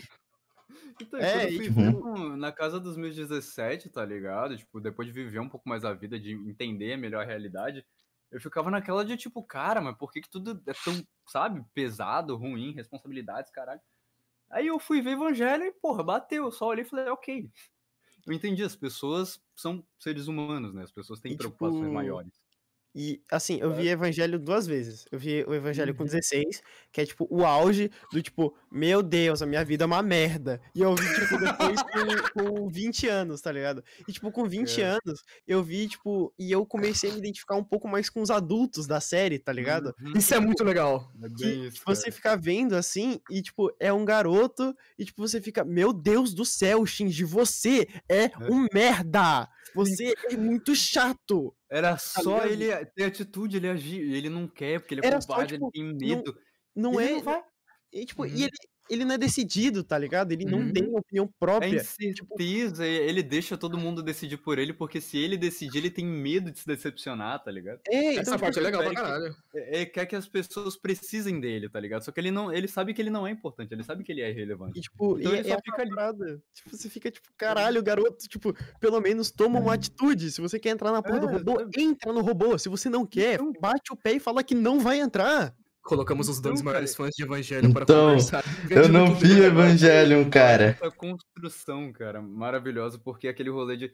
Ele quer ser especial, só que ele, ele não quer se machucar, tá ligado? Só que ele Tipo não tem como fugir, saca? Tipo, se ele sair, se ele foge do pai, ele continua sendo aquele inútil, tá ligado? Ele Tipo, continua e- sendo nada. Se ele entra no robô, precisam dele no robô, tá ligado? Mas E dói. ele tem a síndrome do patinho feio, tá ligado? Que, tipo assim, ele, ele, ele é um cisne, só que ele fica falando, não, não, eu sou um É. patinho feio, para, para, tá ligado? eu não sou um cisne, fala que eu sou um cisne, É. só pra eu ter certeza, Uhum. tá O ligado? E, Shinji, tipo, ele é extremamente irritante, cara. Nossa, eu tenho um ódio profundo do Shinji. Eu assisti tudo que saiu de Evangelion, simplesmente eu me apaixonei. Mas o Uhum. Shinji, tipo, o que me deu, o que eu percebi dele é que ele é humano, tá ligado? Tipo assim, é muito fácil pra gente Chato. olhar e falar, não, vai lá e Demais. sacrifica a tua vida. Tá ligado? Aham. Tipo, vai lá e arrisca a tua vida por nada, sabe? É muito Uhum. normal ver isso em protagonista, só que um humano, uma pessoa, brother, Essa é a parte legal de Evangelho, tá inclusive. Porque o Uhum, protagonista ele é uhum. humano e você, tipo, passa por fases de gostar e não gostar dele porque você se identifica. Eu acho que esse é o que pega em Sim, Evangelho. Porque você vê com 16 e você acha que ele parece muito com você. Aí quando você vê com Uhum. 17, porque tem essa pilha, né? Quando você é adolescente e você começa a virar adulto, você começa a odiar você como um Ele adolescente. já mudou. Sabe, você olha pra você no ano passado e fala, nossa, eu era muito um bosta, tá ligado? Então você tem esse, isso É, é esse o naipe, cara. o Evangelho ele é tão bem feito em questão de personagens que ele coloca isso nos personagens do. Tipo, de você reassistir a história e cada vez que você reassiste, você vê o Shinji de forma diferente. Quando você vê ele Uhum. quando adolescente, você se enxerga nele. Quando você vê ele como adulto, você já superou os dramas adolescentes. Então você fica, ah, mano, para com isso, vai, faz logo o negócio. Escolhe, vai, escolhe, tá ligado? Porque é uma coisa que Toma você já fez. atitude. É, exatamente. porque Você já tomou atitude, como você um, sendo um cara mais Você velho. Já mudou, tá ligado? Você já mudou. É interessante. Tem muito disso em Paradigma, vale destacar. A gente vai colocar muita coisa disso. Então, o, ia, o Luna já leu tudo. Vai ser ia zica. perguntar sobre isso. Paradigma vai ter uma parada. A gente vai aprofundar mais um, um lance sério de ideias, sabe? É, uma batência de ideologias. Colocar a mentezinha pra pensar, você ficar, opa. O que, que- que que porra." você acha, Luna? Aquele capítulo que eu te mandei lá. O que, que você acha? Ah, mano, vocês não perdem por esperar, cara. Então, teve uma Do que eu hora, li, brother. falando assim, mantendo essa linha de sentimento, né? Tipo, de, de tudo. É, é, Eu te amo, quais são Quais eram os sentimentos, né? Não? Que os ilustradores, principalmente, Tá queriam bom. passar em bom. cada uma das obras, né? Tanto em Paradigma quanto em Verdade. cartazes, que eu tava, que eu tava lendo algum, algumas. No, no início de, de cartazes e Paradigma, eu, pelo menos eu, como leitor, me senti meio perdido é, em qual sentimento sentir, tá ligado? Porque uma Uhum. hora eu tava, eu tava achando que a obra queria me dar medo, e tinha uma hora que eu tava vendo que a obra tava querendo meio que pegar aquela, o iniciozinho daquela construção do herói, tá ligado? E Uhum. depois eu- ela Uhum. vinha com um ar cômico, e aí eu acabava que eu ficava tipo assim, mano, o que que eu sinto aqui, tá ligado? Eu fico inspirado com o protagonista, eu, fico- eu, eu rio do protagonista ou eu, eu sinto medo com ele, tá ligado? Tipo, o que, que, que, que Uhum. vocês Brother. queriam Uhum. passar nos, no, tanto nos iniciais agora quanto nos atuais, né? Cara, pra mim, Paradigma. O primeiro capítulo, principalmente, foi, foi esse rolê da confusão, tá ligado? Aquela página com o palhaço sentado com a Julie. Ele simplesmente não tá enquadrado.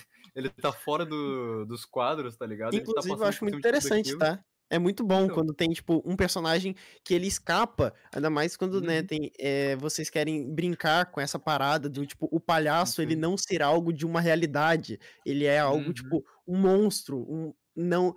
é, ele tá mexendo com medo, né, que, tipo, o medo, ele Sim, é o sentimento que você não consegue descrever, você sente É, medo, tá você procura Eu adjetivo... de. Eu queria passar essa sensação de, de caos, sabe? Tipo, de, de- literal de confusão, porque Paradigma, ele começa com muita informação, tá ligado? E de Uhum. repente ele para. Ele dá aquele break e fala: Ó, esse aqui é o mundo. Você tem esse moleque aqui, simplesmente brota uma mina do nada, a mina tá toda fodida, sem um olho, faltando pedaço do corpo. Isaac, O quer que eu braço traga caindo. E o braço, caralho, que mina linda. tá ligado? Isaac é prioridades, moleque. Cara, depois eu fui lendo o Paradigma e conforme eu fui lendo, a primeira coisa que, que eu pensei foi: Isso aqui é, é caos puro tentando se organizar de alguma forma. E pra mim é, é isso que é, espelha na Julie, sabe? É Uhum. o caos puro tentando tomar alguma forma e tentando se encontrar no meio disso, tá ligado? Uhum. Uhum. Pra mim, Paradigma foi, foi literalmente isso. Eu queria sempre trazer essa sensação de.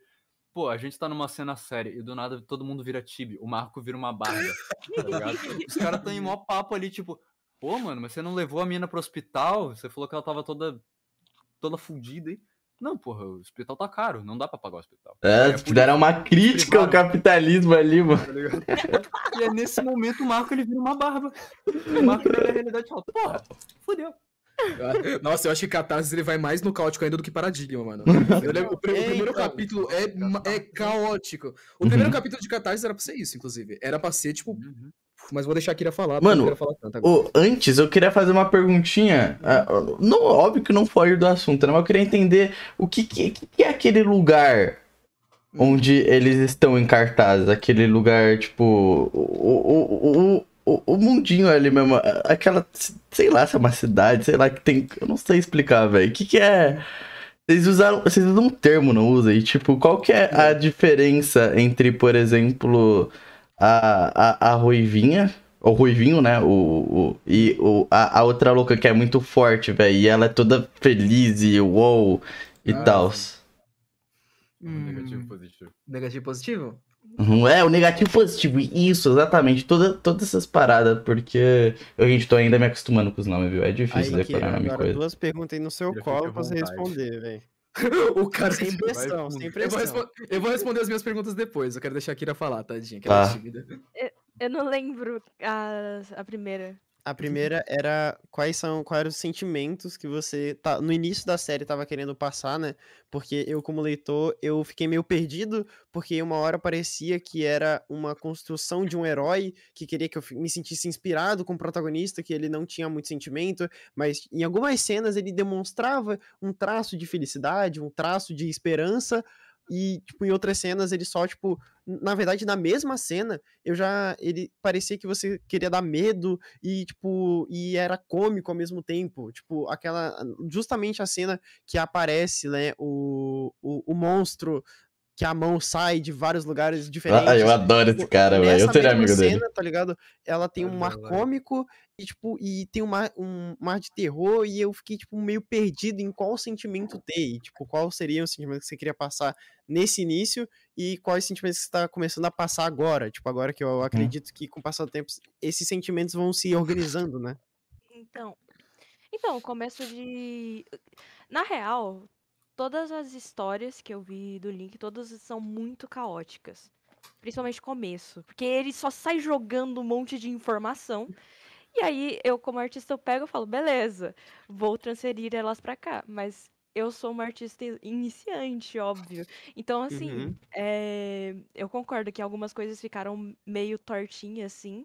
Mas no geral. Rabis era- Torts, Rabis era meio Torts. Podcast. Pode continuar, desculpa. Mas no geral, no geral é a mesma coisa. É Uhum. confusão, caos, confuso. Oh, meu Deus, o que que tá acontecendo tudo ao mesmo tempo? E a segunda A essência pergunta também não bizarro, lembro. tá? Então, Uhum. a segunda pergunta eu não lembro o que era. Vai lá, Pixel. Porque Lembrei ela. Aí é a foda do TDAH, né? Então, essa Positivo e pergunta negativo. é perguntou todos. que É, positivo e e negativo e, e é isso, né? E vocês ah, menciona um lugar, né? Tipo, da onde as pessoas param ali. Eu queria saber sobre isso também. Ah, A carinha- você tá mais que é isso que você quer. Esse, olha esse sorrisinho, Linkzinho. Você quer, você quer que eles deem Eu não- eu spoiler, não- é? Não, não é spoiler, mas é. Não. Não, não, não. Esse, Aqui Não? esse Fala que é não- positivo e negativo. Fala que é positivo e negativo, Kiri. Eu não sei. Você não sabe o que é? dizer, Eu não sei dizer. O que, o que fala na primeira, no começo da Uhum. história? Você sabe, você sabe, você sabe, você sabe. Eu sei? Você sabe? Se eu sei, eu? Tá bom, tá bom. Responda, responda. A pressão. Tadinha. Calma aí, deixa eu pegar um negócio. Cara, é, no começo da história é explicado que, o que o Ian sabe, basicamente, né? Ele sabe que existem positivos e negativos, que é como ele categorizou. Esse nome meio que não existe, né? Tá na cabeça dele. E ele Uhum. categorizou que, tipo assim, existem dois tipos de pessoas diferentes ali dentro daquela, daquela tenda, né? Daquele, daquela cidade que tá dentro de uma caverna, que são um tipo de pessoa que elas não sentem nenhum tipo de emoção negativa. Tá ligado? Ele sabe que alguém tá com uma injeção nele quando ele chegou ali e ele não consegue sentir mais nenhuma emoção positiva. Então ele não consegue sentir coragem pra poder ir dar um soco em alguém. Ele não se sente feliz, só que ele não tem coragem suficiente pra, sei lá, vou jo- me jogar de um prédio. Ele não consegue. A maioria dos negativos são aqueles caras que aparecem, tipo, sabe, jogado no chão? O cara tá só deitado existindo, tá ligado? E aí fica um monte de questionamentos ali sobre o que, que eles estão fazendo ali, etc. Mas você sabe que tem esses caras que não sentem nada positivo. E os Uhum. caras negativos, e o cara positivo, que é tipo a menina louca, ela não sente nenhuma emoção negativa. Então ela não tem medo de nada. Ela não tem senso de, de, tipo, de direção. Mas, Mas ela pensa, mano, não vou fazer isso. sentiu daqui." medo, não? Tipo, no, no, no último capítulo ela sentiu medo, não?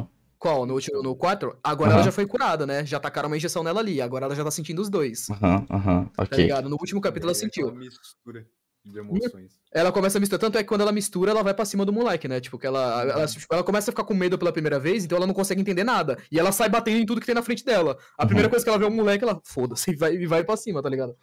No geral, no primeiro capítulo, você consegue sentir que ela não tem medo de nada. Tipo, ela vai falando. Ela não tem vergonha, por exemplo. Por isso que eu coloquei ela pra falar pra cacete, tá ligado? Porque ela não sente vergonha. Tipo, será que eu tô sendo inconveniente, tô falando bosta? Ela não sente isso. Então ela só olha pro cara e fala, nossa, você é feio. E fala, tá ligado? Sabe? Ela Uhum. não sente vergonha, ela não sente medo, ela não sente remorso, tá ligado? Então você tem esses dois tipos de pessoas que tem ali naquela cidade. Por isso que Catarsis ele tinha que começar tão caótico. Inclusive, no começo, uma boa uma inspiração minha que tinha era um jogo do Clique Jogos que eu joguei em 2007, chamado. Sério. É um jogo de 2007 chamado Crazy Hangover, que é tipo ressaca maluca. Que, tipo assim, é um cara que acorda de ressaca, que teve uma puta festa, e aí na hora que ele acorda tem, tipo, tem uns caras dormindo na cama pelado. Aí ele levanta, tem um polvo colado no teto, ele olha pro lado, tem dois cachorros jogando poker. É completamente maluco, e você olha e fala, mano, o que diabos aconteceu aqui? É a sensação que eu Uhum. queria passar na cidade. Uhum. Tanto é que aquela página que o, que o Malfas me destacou, mano, tipo assim, é a página que numa página só tem. é, tem, dois, tem um cara montado num urso, tem um cara, tipo, batendo a cabeça no hidrante. Tem dois malucos Ah, verdade. Tem dois malucos conversando com o cabelo pegando fogo. Tem umas crianças arrombando uma porta, sabe? E uma página antes disso. Uma velha, tá ligado? Tem quatro moleques chutando uma véia do nada, tá ligado? E tipo, e é. Eu lembro que até o Aizen, ele elogiou muito essa página. O Aizen, que tem canal de, de roteiro, de anime, etc. Aham. Ele falou: Eu gosto muito dessa página porque você mostra que o Ian tá acostumado com isso. Porque ele acorda, abre a porta, ele olha e tem uma velha sendo chutada por quatro moleques. Ele olha pra aquilo e fala: Normal. E sai andando, como se nada tivesse acontecido, tá ligado? Tá ligado? E aí você entende, mano, o que diabos aconteceu aqui? Que, que porra que é essa aqui, tá ligado? Sabe? Então, e tipo, teve uma hora, no- quando começou, eu, eu achei meio assim, porque, tipo, eu tava olhando pra aquela cena e eu tava tentando identificar, porque, tipo assim, eu falei, ok, essa pessoa está dormindo com gente morta? Porque, tipo, tem, tem uma pessoa, tem, tipo, que tá jogada na cama, e, Uhum. tipo, ela tá- e o rosto dela aparenta que ela tá morta, e eu falei, E ela meu tá. Deus! Então, tipo assim, ele tá dormindo do lado de uma pessoa morta, e ele tá, tipo, nem aí. E tem uma pessoa babando na mão dele, e, tipo, e ele só. A única reação dele é, tipo, olhar pra mão. E ele olha pra uma pia com uma água que, tipo, super questionável, tá ligado? É um sapo em cima da água. Com, com, tipo, quanto tempo aquela água tá parada, quan- o- quanta sujeira deve ter passado por lá. Aquilo ali deve ser um foco de dengue. Que é sacanagem, tá ligado? A dengue subterrânea. A dengue subterrânea ali então, é sacanagem. Porque, tipo, mano. E também eu vi ali o bonequinho do one shot. Eu falei, ah, nem fodendo.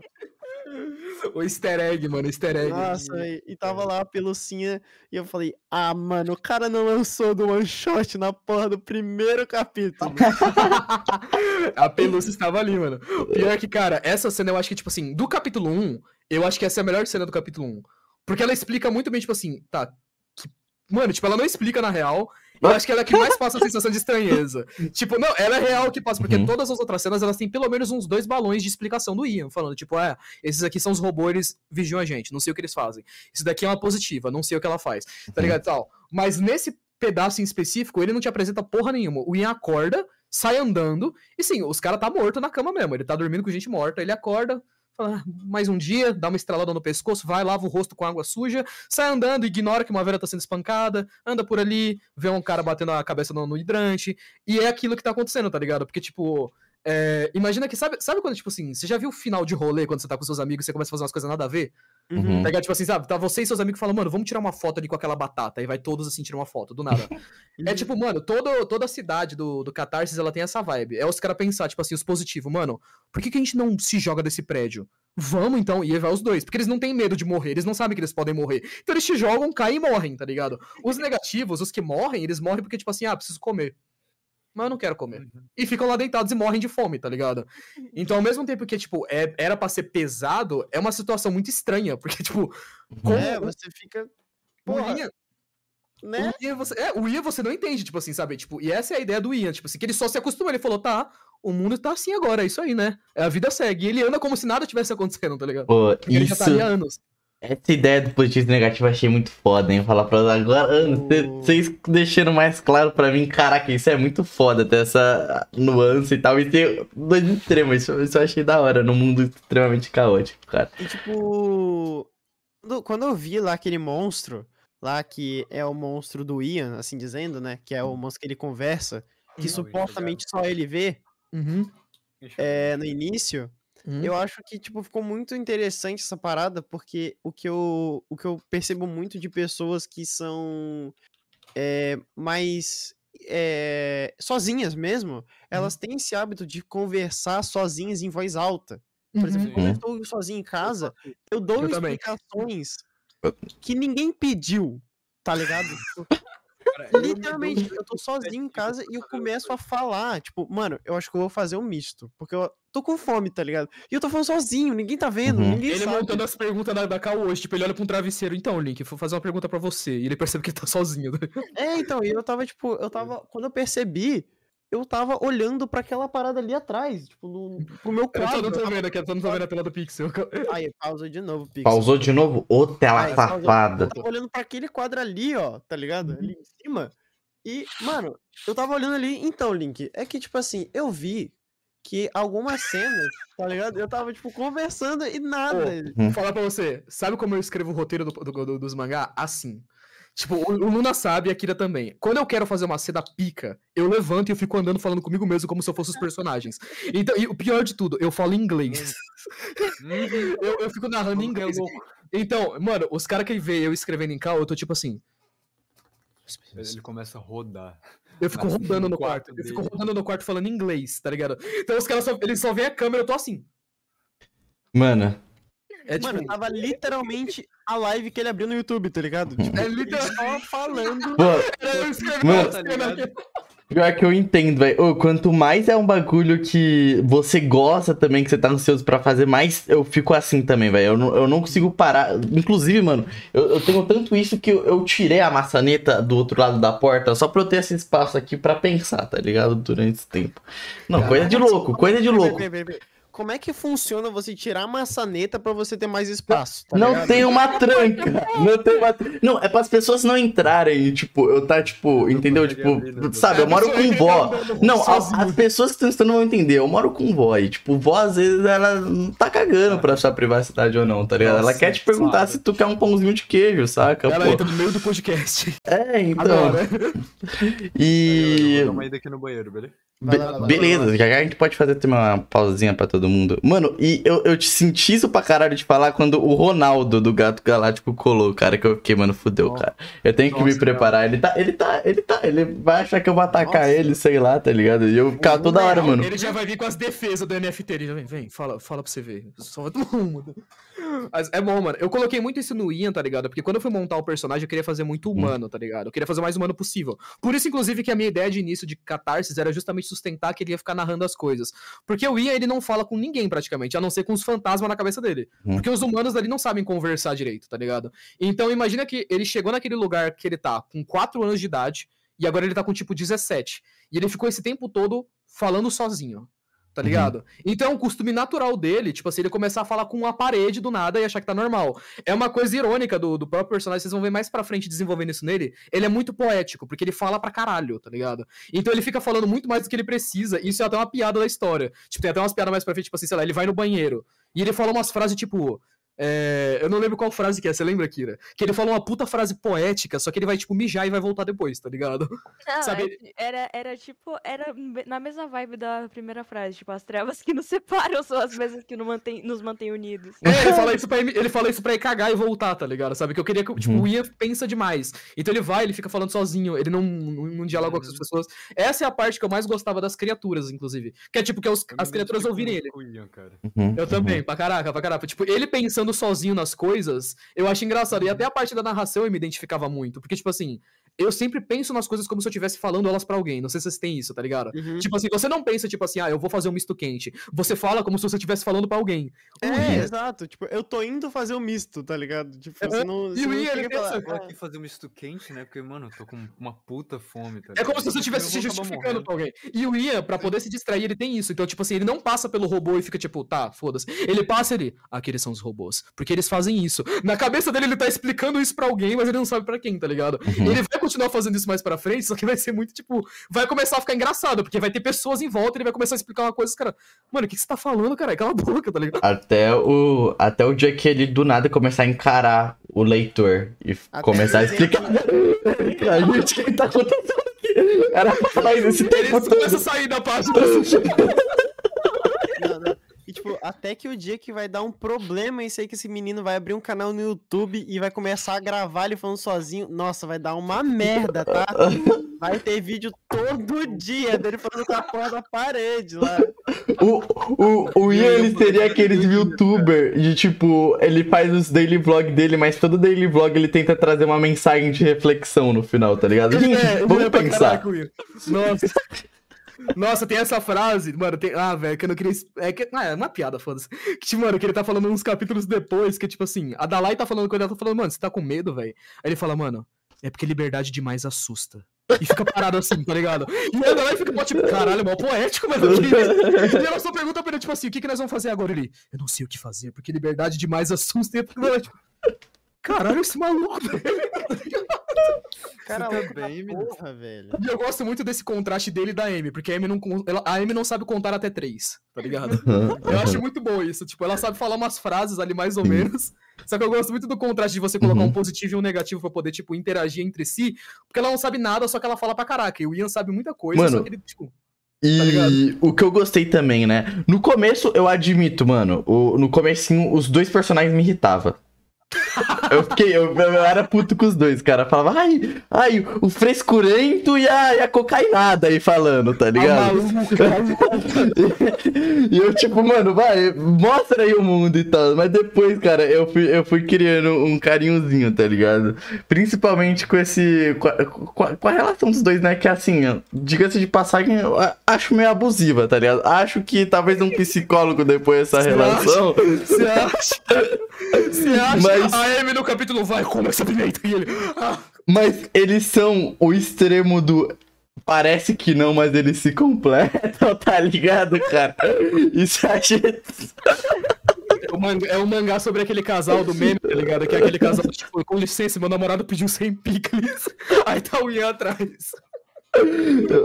Mas eu gosto porque, tipo, te- tem essa, essa criação. Inclusive, gente, eu tô. O paradigma ainda tem que acabar de ver, tá? Mas eu gostei. É isso que vocês falaram também entre paradigma do. do ainda tô ruim com o nome desse paradigma muito. Mas o que, o que vai salvar a Multilouca, tá ligado? E tal. Eu, eu gostei. é, é, Já de primeiras impressões, eu gostei muito mais do. Oi?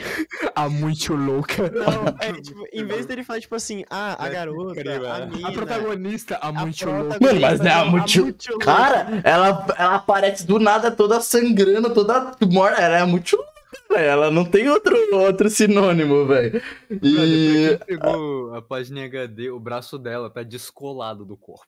Tá ligado? Ele tá assim caindo. Cara, Cara, os fiapos de pele segurando. Eu acho que a coisa que eu mais amo nessa cena é o como ela é- é rápida, tipo, pro, pro Isaac raci- raciocinar. Porque ele olha Uhum. pra mina, ele vê que ela tá destroçada, e a primeira coisa que ele pergunta, que ele trava, ele não sabe o que perguntar. Ele pergunta se ela quer um casaco porque tá frio, tá ligado? Uhum. Eu lembro que, tipo, eu peguei muito isso do RPG do Selbit, tá ligado? Que, tipo, teve um momento que os personagens estavam brigando, e aí, tipo, acho que o Luba fala com o Guaxinim, ele fala, tipo, é, ele fala, eu tô morto! Aí, ele- aí o Guaxinim vai falar, só que ele fica nervoso, ele fala, não tá! Aí depois era pra ele falar, não tô, tipo, ele fica, caralho, errei a frase. Que é exatamente a reação do Isaac. Tipo, ele olha a mina toda Uhum. fudida ali.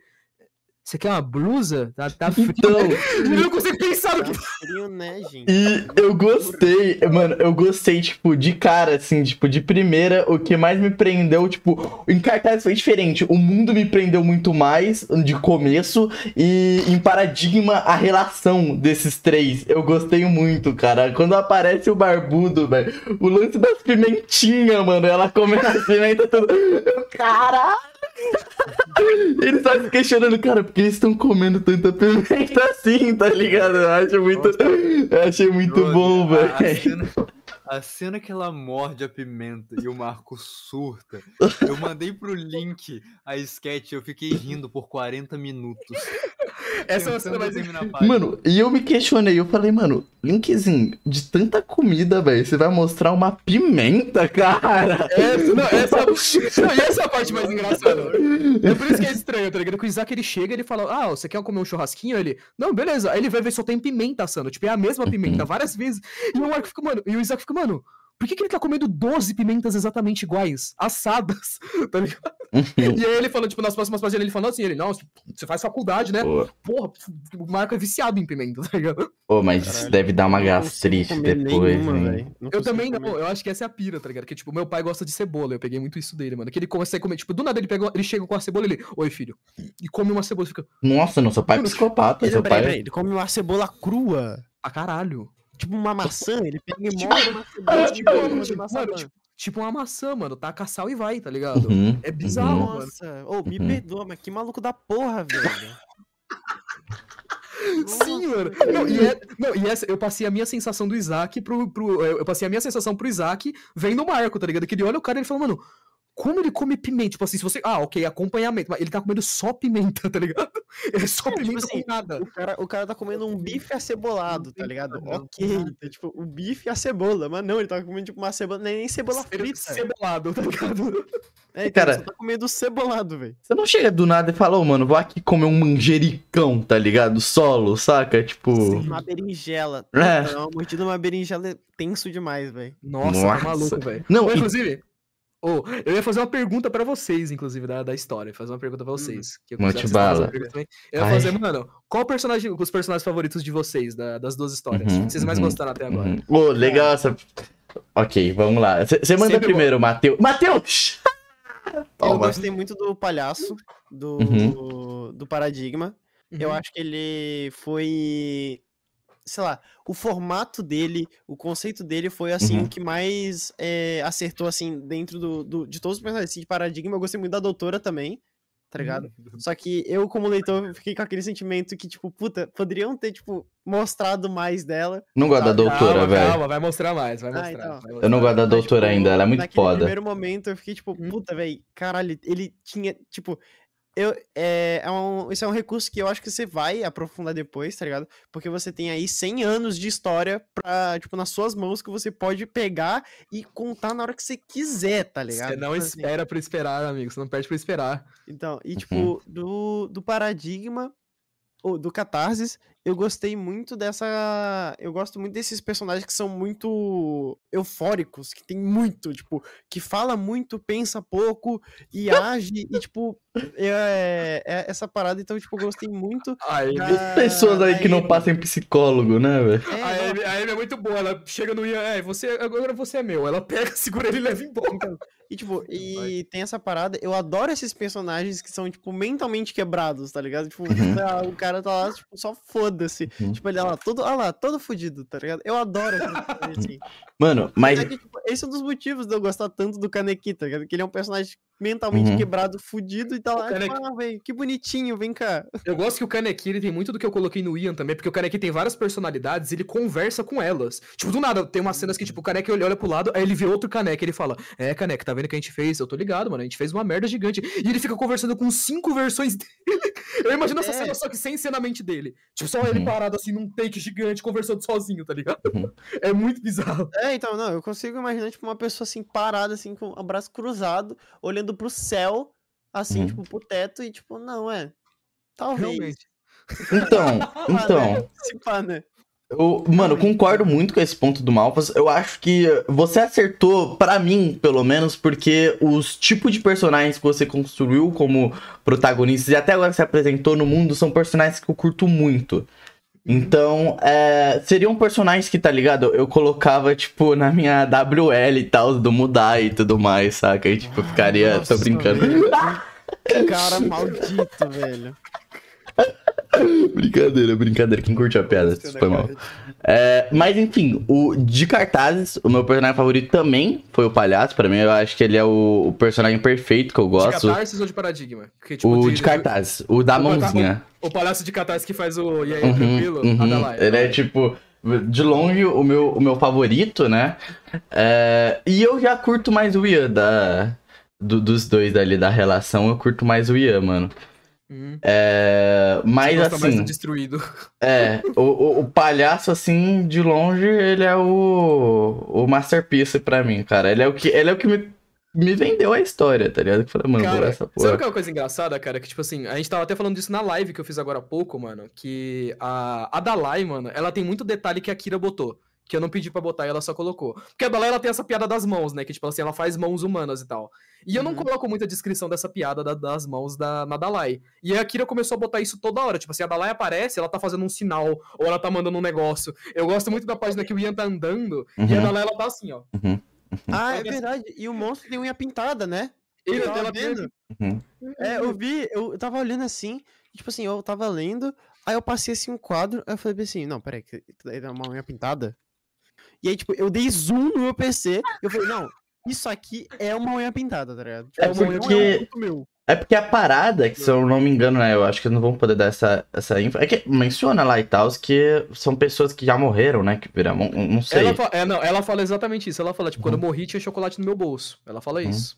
Então Tá talvez esse lance da mão e da unha pintada pode ter também a ver com isso. Não sei. Eu não, não sei. faço ideia, mano. Ah, não sei. faz A gente tem que esperar o autor lançar mais capítulos, né? Que aí talvez ele explique. É, mano, Mano. nossa, esse cara aí é só dia 30. Puta que pariu, mano. Só de- Demora, velho. Demora. Enrola, não- tá ligado? Ah, tá com a vida ganha já, né? Uhum. Tá com a vida É. ganha, faz quando E- quer. É, então, né, mano? Pô, consigo, E em Paradigma, o, o barbudo, velho. O cara da pimentinha, mano, é o. Ele me ganhou, velho. Ele já, ele já. Ele já é muito. Eu gosto de como ele é sensato de começo. E depois ele só esquece completamente isso. E só se vende por, simplesmente porque ele conhece a família, tá ligado? Ele se veste Ah, por dinheiro também, é muito bom. então, ah, não. Tá bom, tá tranquilo, tá ligado? Ele, não, ninguém vai ficar na minha casa. Aí ele pensa bem, ele fala: Mas vocês podem pagar comida se vocês ficarem? Então tá bom. E deixa. Mano, o Marco é o ser humano mais sensato, mas é o mais gentil de todos. Eu acho isso muito. Nossa, velho, coisa de louco, coisa de louco. Maluco, Cara, o maluco. Marco fazendo um bolinho, cara. Nossa, é tão linda essa cena dele fazendo O boa. fazendo um bolinho. Aí ele joga. O- Nossa, cenas, cenas de comédia boas, mano, que eu gostei. Nossa, Muito é bom, demais. Muito Mano, bom, mano, muito bom. quer, quer meter mais uma bala ou ir por pergunta? A gente fazer um intervalozinho? Ah, sim, sim. Agora, agora eu vou, eu vou meter aí o, o checkmate em vocês. Porque, O checkmate? Assim, vocês Que estavam, vocês pegaram um, um tema muito difícil, né, de mexer, que é o, o, o medo lá, né? Não sei se Uhum. vocês viram, não sei se vocês já assistiram o filme Nope. Nope. Hum, eu fiquei É. de ver, cara. Então, ele é um Tá filme que ele, ele mexe muito com essa parada do medo. que Uhum. o medo ele pode ter muitas formas e cada, né, como a gente tinha falado um pouco mais cedo, que cada medo ele é representado de um jeito. Você pode perguntar pra alguém como é que ela sente, ela vai te dar uma descrição. E se você perguntar pra uma outra pessoa, pode ser uma descrição completamente diferente, tá ligado? E quando uma obra que nem a de vocês, ela mexe, né, ela brinca com esse medo, com esse com esse com esses bichos estranhos e que mexem, né, né, eles estão nesse vale da estranheza, como é que vocês pretendem no futuro aí começar a, tipo. Como eu posso dizer? Que se vocês pretendem abusar mais, sabe? Tipo, ser um pouco mais ousados nos quadros e deixarem os quadros mais, tipo.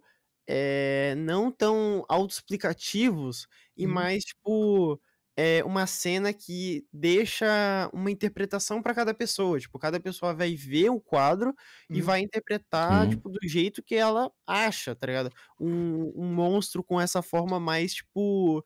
É, como posso dizer? Uhum. Lovecraft das ideias. Tipo, esse Hum, medo mais do ligado. estranho, esse medo mais do. Uhum. Não entendo, logo tenho medo. Ah, sim. tem- Mano, ó, Uhum. eu vou deixar os desenhistas responderem a parte artística, mas na parte da, da história, eu acho que é muito interessante que, tipo assim, tem essas explicações agora de começo, mas é. É muito interessante essa parte que você puxou, mano, do medo. Muito interessante, porque realmente é, existe um termo de roteiro chamado de show don't tell, tá ligado? Que é tipo, mostre, não fale. É uma regra básica de todo roteiro. Tipo assim, se você me explica alguma coisa, eu não me importo. Se você me mostra, logo eu me importo. Tá ligado? Então, tipo assim, se, você, se eu mostro o monstrão pra você, você fica, caralho, monstrão, eu não sei o que ele é. E aí depois, quando eu explico, eu Uhum. fico interessado. Tá ligado? Agora, se eu começo explicando, você não se importa. Isso era algo que eu já sabia na história também, tá ligado? Que eu já sabia que a gente ia começar com narração. Logo, tudo que eu explicar pras pessoas no começo é, só vai ser confuso. Então depois elas vão ter que entender. Então, sim, a gente vai aprofundar bastante. Tipo, tem muita coisa que vai aparecer mais pra frente que vai ser um. Nossa, vai ser uns quadros que vai, vai morrer os desenhos. Um, vai- um vai morrer, pelo menos. Vai ser os Nossa, caras que vão morrer. Eu só, só uma coisa que eu vou dizer, mano, que tipo, tem, é uma frase que aparece uns capítulos depois aqui, ó. Medo é uma forma que toma várias faces. É isso, vou Uhum. mijar, já volto. Nossa, ele então puxa aí o Perguntas Tortas. Não, né? Então vamos mijar. dar. É, vamos dar a pergunta certa, cada um dá seu piquezinho, se é que me entende. Ah, não, se você quiser, se quiser deixar os desenhos resol... é, é, É, das Ah, é, é verdade, né? Vocês querem, respondem. Tem a questão Ah, da é, artística. Eu deixei É. o gancho, eu deixei o gancho. Tem- Nossa, ele lembrou agora, mano. A gente quase dá um corte Verdade. feio em vocês, a gente ia passar vergonha agora, ia ficar chata a Ah, situação. fica muito chata a situação. Eu peço até perdão, vou até pegar meu terno aqui, fica meio amarrotado, velho. Pô, brother, eu acho que assim, no que depender de mim, tá ligado? Como eu falei, tipo, dependendo da liberdade que eu tiver pra fazer os bagulhos, Uhum. Pô, eu, eu gosto de trazer uma, uma vibe mais grotesca de, de agonia, sabe? O último Uhum. capítulo que saiu, eu, eu queria passar esse, essa sensação sufocante, sabe? Eu tentei mostrar, tipo, a Julie presa na maca, ela, sabe, tentando sair, ela tremendo sem entender nada, o desespero ali dela. Uhum, E ela uhum. acordando, sentindo a dor de ter o olho perfurado por uma agulha, mesmo que aquilo seja só uma memória, sabe? Uhum. Tanto que é, ela acorda, tipo, ela volta pra realidade gritando e depois ela tá chorando, tá ligado? Uhum. Uhum. Ela, ela lembra da dor, ela sente a dor, saca? Só que ela, ela não sabe da onde que é aquilo ali. E aí, Uhum. tipo, eu queria tentar trazer essa sensação de agonia do desconhecido, sabe? Uhum. Essa, essa estranheza de, tipo, eu não tô entendendo, mas eu, eu tô conseguindo ver, sabe? E Uhum. aí acaba que, dependendo de, de até onde o, o roteiro me permitir, da liberdade que eu vou ter como artista, e É, então. que eu puder fazer, né, o que eu puder trabalhar com a obra, eu quero trazer sempre um- uma coisa mais, não só visual, mas sentimental também. sabe? A Eu- eu a mim, quero mexer com o emocional ali das pessoas e um pouco com o psicológico, dependendo Então, do que eu puder fazer. a minha interpretação é. não a- foi só pra psicóloga, né, e tal. É, então. É, tá mirando. Cara, eu adoro. Mandar um pessoal pra terapia. É, velho. Fazer o expose no linkzinho. Aí, esse foi o desgraçado. Psicólogas adoram este homem. Tá fazendo aumentar aí o número de clientes. O número de esquizofrenia do mundo aumenta pra Eu sinto que isso acontece quando aparece o. eh, Tem um, o Ian, ele, ele só desmaia e ele tá lá com um bicho gigante. com asas e olhos e sei lá o que, que era aquilo, tá ligado? Eu olhei e falei, que porra que é essa? Ele, fala, ele falou alguma coisa em, E naquelas olha que foi palavras você que desenhou, né? Você desenhou e, e falou que porra que é essa? Essa é a cara, parte legal. Que eu desenhei É, então- paradigma, eu simplesmente não entendo. É, eu não falo a história pros, pro, pros desenhistas completa. Eu só mando pra eles. Eles não sabem os mistérios também. Ah, nossa, que foda. Então, tipo assim, você tá descobrindo junto com a gente, tá ligado? é muito exatamente. engraçado, mano. que, tipo, eu mando um plot pra eles. acontece, eu fico, caralho. Eu mando um plot pra eles e eles ficam, meu Deus, eu não acredito nisso. é engraçado. Mano, Agora vamos desenhar. E o. Nossa, bateu o TH. Mas eu falar- Então, mas eu acho que até agora o, que, o material que vocês mostraram, é pra- pra isso que você disse, ô Kira, é. Eu acertei? Não, errei, Luna. Luna, é, Luna. Luna. É. Olha a gafe. Mano, eu passo, tô passando vergonha hoje com nomes, velho. Eu tô perdendo. E detalhe, tem a cola aqui dos nomes. Eu simplesmente. Eu fui. E você conseguiu errar. Eu consegui errar. Enfim, mas o que eu tô querendo dizer é. Retrocedendo aqui um pouco a linha de raciocínio, é, o que você disse sobre o lance psicológico e tal, essas nuances e tal, é, o grotesco também, eu acho que vocês apresentam muito material que dá pra aprofundar isso, sabe? Eu acho que ficou bem óbvio esse lance da bizarrice e o, o, o esquisito, e como isso tem diversas formas de você é, abordar isso e pode, tipo, fazer de vários jeitos que não é mate a, a narrativa de como a- a- tanto Paradigma quanto Cartaz se comunica, tá ligado? Eu acho isso in- incrível, isso é muito, isso é muito bom. Cara, uma, uma coisa que me lembra bastante horror gráfico e sentimental é Berserk, tá ligado? Uhum. Cara, não tem uma página de Berserk que eu abro assim que eu falo, caralho, que, que sensação de aflição, sabe? Berserk dá medo. É Uhum. um dos únicos mangás que dá medo. É uma, é uma sensação constante de, de agonia e desespero. Você não sabe pra onde aquilo ali vai, porque simplesmente tudo pode dar errado e se pode, vai. Uhum. Pra caralho, pra caralho. E, e catarses, como é que vai ser aí o, o, o desenvolvimento aí do medo, visualmente falando, né, esteticamente falando, em catarses? Do medo? Bom, falando, falando um pouco, eu não sou uma pessoa que, que sabe muito passar eh, sentimentos assim através dos desenhos. Tanto é que, tipo, eu tô aprendendo eh, mais ou menos por agora. Eu não sou a Uhum. pessoa mais profissional, então é um pouquinho difícil pra mim dizer exatamente como que eu vou fazer isso, porque a resposta é que eu não sei. Não sei exatamente. Você vai, você vai desenhar e o que der medo, tá bom. Exatamente. Ah, Só que eu também Uhum. pesquiso, né? Eu não sou, eu não fico existindo, eu fico sempre à mercê do roteiro. Uhum. Eu sempre dou aquela pesquisada ajuda pra ver, para ver, sei lá, eu, go- ultimamente tô curtindo muito. é, eu não, não leio tanto mangá, mangá de terror, mas eu tô curtindo muito me- ver review de mangá de terror. Uhum.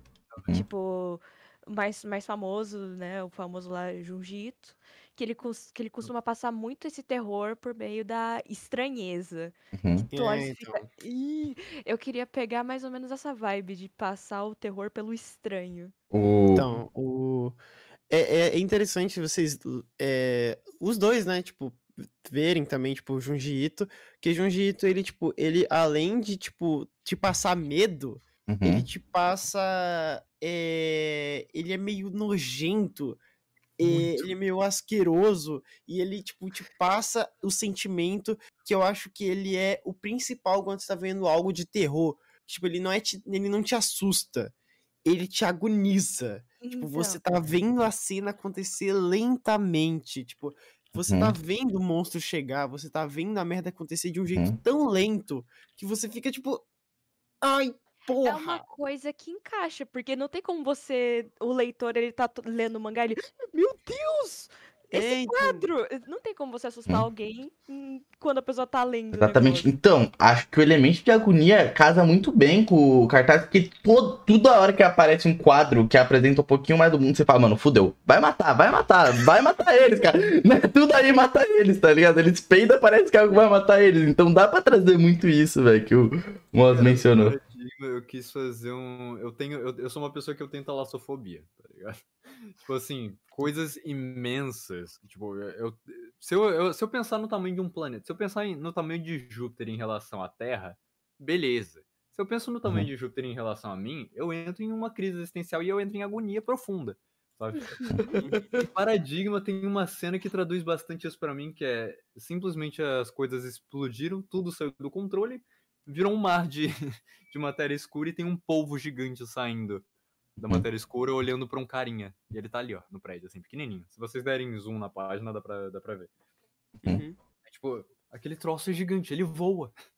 Mas não tem contar isso, tá ligado? Não, não tem o que fazer. É simplesmente bizarro pra caralho. O, o próprio Kael, que faz as criaturas em Ordem Paranormal, ele estudou muito o Junji Ito também. Malfas dando essa, Uhum. essa ênfase aí. Uhum, Sim, sim.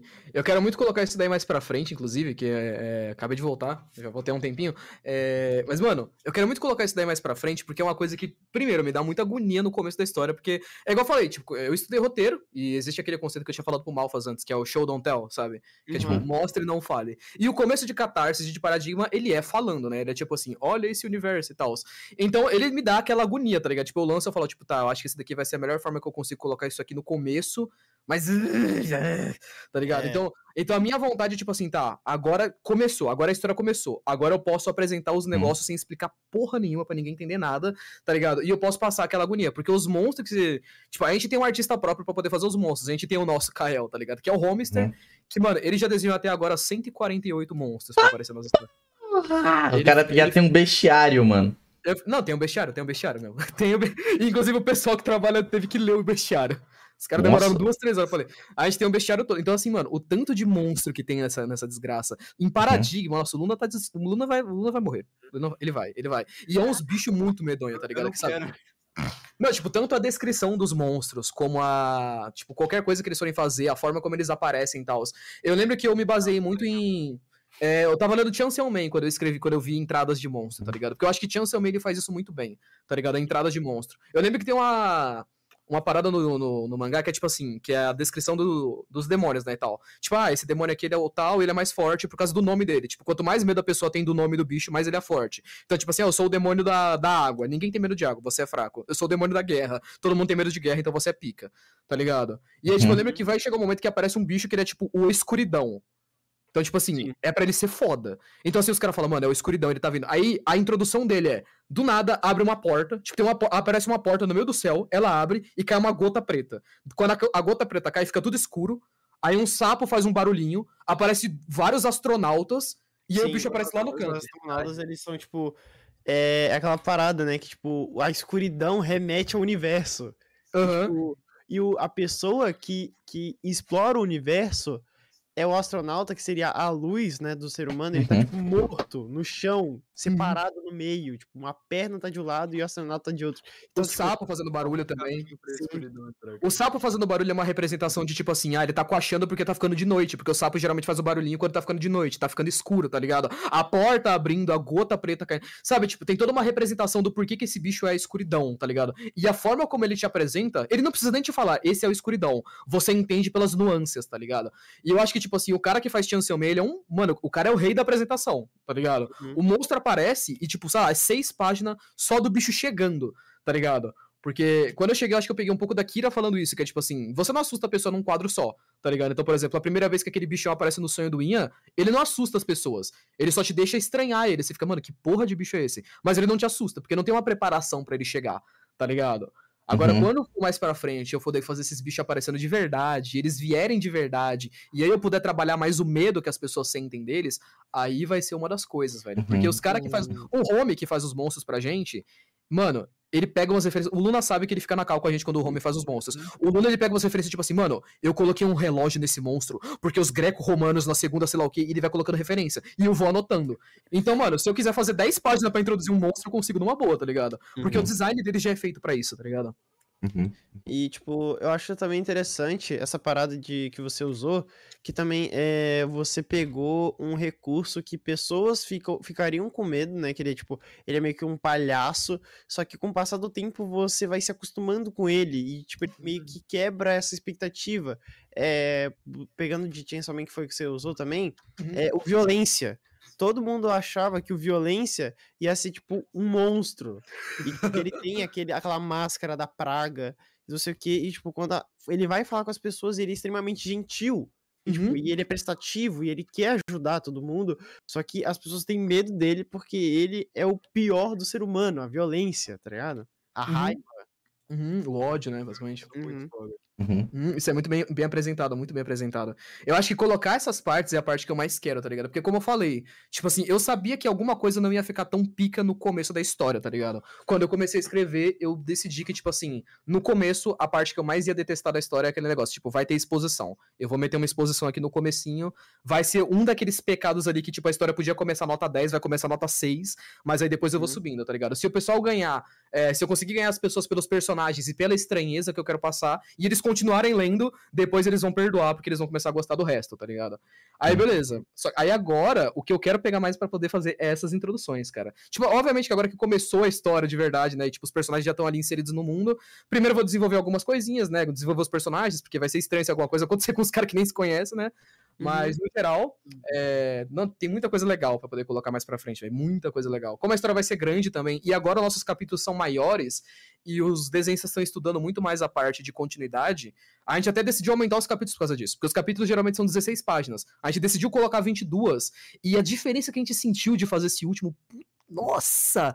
Sabe, você sente que a cena vai indo devagarzinho, tá ligado? Sabe, tipo, você consegue respirar. E você consegue se ambientar melhor. Uhum. Uhum, tá ligado? Uhum. Muito, porque antes. Ui, fica natural. É, porque antes, tipo assim, tudo é muito cortado, porque qual que é o rolê engraçado de Catarse Paradigma? Como eu escrevi o roteiro, e eu não escrevi ele, tipo assim, vou fazer um mangá, eu só escrevi o roteiro da história, então ele não é, tipo, 100% formatadinho pra ser um mangá. E essa é a parte mais difícil. É eu falar, tá, tem esse pedaço da história. Agora, como que eu encaixo isso em 16 páginas? Tá ligado? Uhum. E aí você vai ter uma página que vai ter, tipo, um puta quadro grande. Você vai ter uma página que vai ter um monte de quadro pequenininho e tal. Essa formatação de páginas, ela é um absurdo de, tipo, é, em alguns mangás tem o cara que faz isso, sabe? Tipo, é o cara que ele detalha qual quadro vai ter cada página, etc. Tem o cara que faz a formatação, o cara que faz o texto. No nosso caso, como a gente é indie, é literalmente a gente, tipo assim, sabe? Tipo, ah, Catarsis. A Kira é a pessoa que faz a formatação, ela é a artista, ela é a quadrinista, ela é a pessoa que Uhum. faz, tipo, que faz o sombreamento. Eu ainda, eu imagino ainda, tipo, sei lá, o Ratal do, do Ping Pong Drama, o cara do Rei da Lata, que é só ele fazendo tudo. O maluco não dorme. Se ele dorme, Uhum. caramba. que- Mano, eu lembro sorte. quando o, o Panda de Capa ele anunciou que ele ia fazer o Rei de Lata, cara. O, isso foi. Mano, desde então ele não parou pra fazer outra coisa a não ser isso. Eu lembro que o quanto que ele era mais ativo nas redes sociais, ele era tipo o clássico artista que. O clássico artista do Twitter mesmo, da comunidade do Twitter mesmo, que era mais próximo, postava, tipo, olha isso aqui no trend, vou desenhar aquilo e tal. E agora ele vive aquilo e é muito foda ver os resultados disso também, mano. Eu acho que, é, mano, se vocês quiserem assim, se inspirar em, em quadrinhos brasileiros, tá aí o é mangá. Eu já li tudo, já li tudo. Uhum, é bacana, muito foda, velho. Não, e a indústria é pequena, né? Então, assim, esses que se destacam, eu já li todos, tá ligado? Eu acho eles Uhum. muito bonitos, tá ligado? Mas, Uhum. mano, é muito bom, é muito bom, mano. Porra, eu gostei demais, cara, do, do, do Rei da Lata e do, Uhum. dos outros também. Mano, E é, é da hora porque, tipo assim, esse cara fazendo sozinho, tá ligado? Porque quando você acha que, tipo assim, você tá escrevendo a história e tal, e tipo, ah, beleza, eu vou escrever o roteiro e vou passar aqui pro pessoal e a gente vai fazer, saber fazer. Não, mano, tem toda uma outra parte de formatação e de adaptar. Tá ligado? Por exemplo, porque não sou só eu fazendo a história, eu tô fazendo com os artistas. Então, assim, eu preciso pensar na cena, eu preciso formatar ela para ela ficar decente como roteiro, e eu preciso fazer o Luna entender o que eu quero que ele faça, tá ligado? Uhum. É muito diferente, tipo, trabalhar com o Luna e com a Kira, por exemplo. Então tá sendo um aprendizado muito bizarro, porque é em dobro. Tipo, a gente tá no capítulo 5 e eu já absorvi muita coisa. Porque, por exemplo, o Luna, ele não consegue adaptar muito cena se ela não tiver muita descrição. Então, se eu mandar para ele uma cena, tipo assim, eu tava falando isso na live. Ah, o cara dá um soco. Ficou uma bosta a cena. Ele só faz um cara dando um soco reto, tá ligado? Sabe? Eu preciso descrever tudo certinho. A Kira, quanto menos descrição eu coloco, mais coisa ela inventa do nada, tá ligado? Tipo, é igual eu falei. Eu falo, Uhum. ah, a Dalai está andando atrás do Ian. Aí do nada ela vai e bota um óculos da Dalai, um boné, uma mãozinha, coloca uns personagens atrás, ela faz uns negócios aleatórios. Uhum. Então eu sinto que eu consigo ter um pouco mais de liberdade com ela, e aí eu posso descrever um pouco menos, tá ligado? Mas ao mesmo tempo, às vezes, isso pode atrapalhar, porque ela pode colocar uma coisa que não funcione bem. E com o, com o Luna eu sinto que tem menos disso, tá ligado? Sabe? O Luna ele precisa da descrição completa, ele precisa de referência visual. Então os capítulos de paradigma é tipo, eu mando a, a página e eu mando um monte de tipo assim, ó, essa cena você faz tipo esse mangá aqui, essa cena você faz tipo essa cena desse filme aqui Uhum. e tal. Então demora o triplo de vezes pra poder fazer, mas ajuda muito na descrição, tá ligado? Uhum. Aquele Uhum. paradigma, como eu faço ele com. O, o traço de paradigma, ele tem essa vibe de, tipo, ele é mais. Ele é mais sério, ele é mais vivo, sabe? Ele tem aquele rolê de. A anatomia dos personagens é mais normalzinha, tá ligado? Ela é mais corretinha. Os eventos que estão acontecendo, o cenário, é tudo muito mais ali dentro da, da realidade padrão, tá ligado? Acaba que, tipo, quando eu tenho uma descrição muito básica, eu simplesmente não consigo montar, sabe?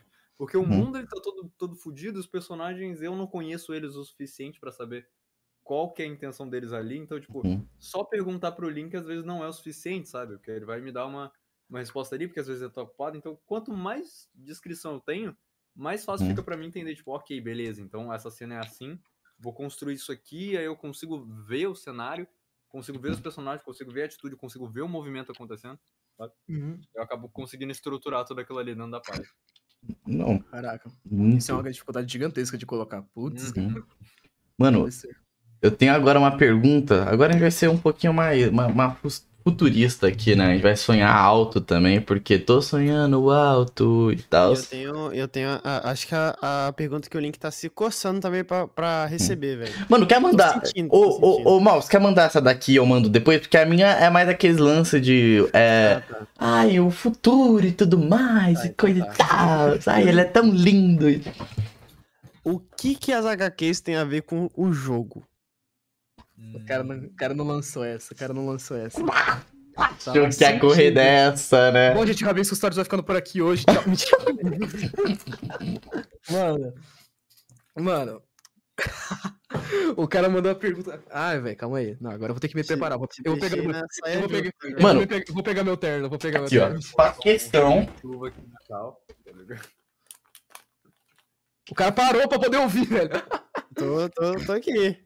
Cara, é, eu lembro que eu tinha falado isso no começo do, do podcast, tá ligado? Que eu tinha falado um pouco sobre. é, Tipo, eu gosto da parada do universo compartilhado, só que eu acho muito complicado como a maioria das, das histórias que tem isso, elas colocam isso como um elemento, tipo assim, que não funciona direito porque tem coisa demais na mesma história e tal. E aí, Uhum. tipo, Uhum. calma aí, deixa eu tirar isso aqui, isso aqui, pronto. Tipo, tinha, tinha falado, tinha dado o exemplo do, do universo Marvel, né? Que, tipo, Uhum. eu fui assistir Doutor Estranho, vamos por o Doutor Estranho 2, Nossa, tá horrível, né? Horrível. É horrível. E, tipo assim, e a razão principal dele ser horrível é porque, tipo assim, eu preciso ter assistido Doutor Estranho 1, o WandaVision, eu preciso ter assistido o filme do Homem-Aranha, eu preciso ter assistido outra série lá, eu preciso ter visto a série do Loki, e aí você junta tudo isso em uma coisa só, e você tem informação, e você tem- Uhum. não tem... É, é muito E complicado. você não Tipo, consegue aprofundar o que você tem que aprofundar, tá ligado? Que é, É o um, que filme tá sobre, no. é, é um É, filme sobre o Doutor Estranho contra a Wanda. E eu não consigo aprofundar isso porque, tipo, a última vez que eu tinha visto a Wanda foi em Vingadores. Aí do nada, quando eu cheguei no filme, ela tava do mal, eu fiquei, ué.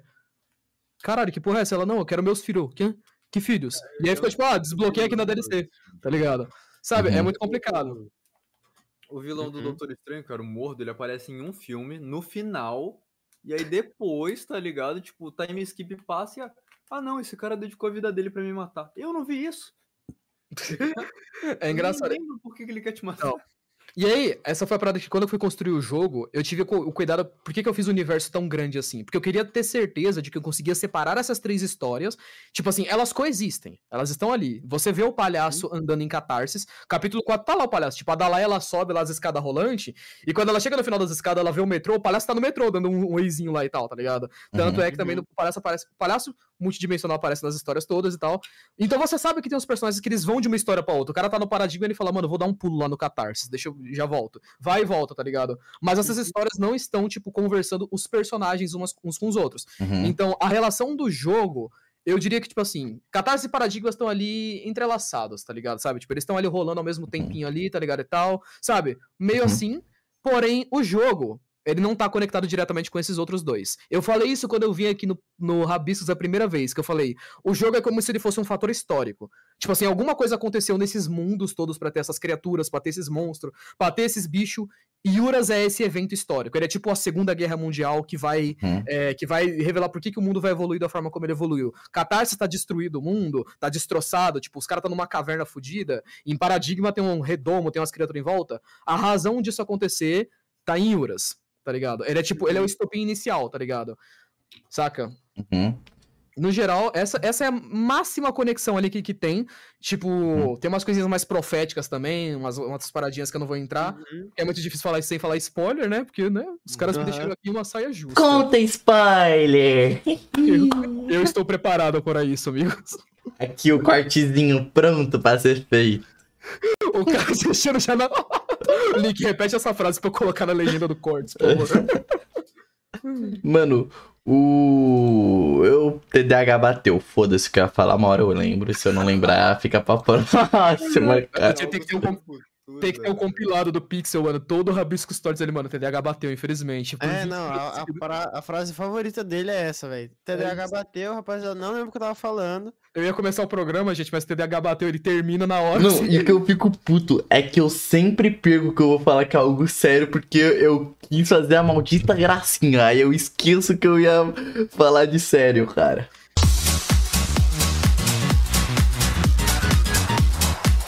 Isso aqui para as perguntinhas tortas. Hoje a gente tá aqui para responder as perguntas que vocês fizeram lá na comunidade do Linkzinho sobre o próprio. O próprio comic dele.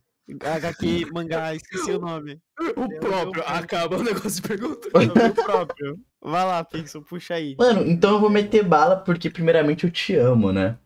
É, vamos, na- vamos nessa. É, perguntas básicas aqui do Everton, aqui, a primeira que apareceu. É, foi difícil criar a história do mangá? Difícil pra cacete. Uhum, uhum. Qual, qual foi esse processo, assim, tipo, de... Hum. Mano, é porque assim, é, no geral, quando tu tá. Quando tipo, tá- tu tá começando a fazer história e tal, né?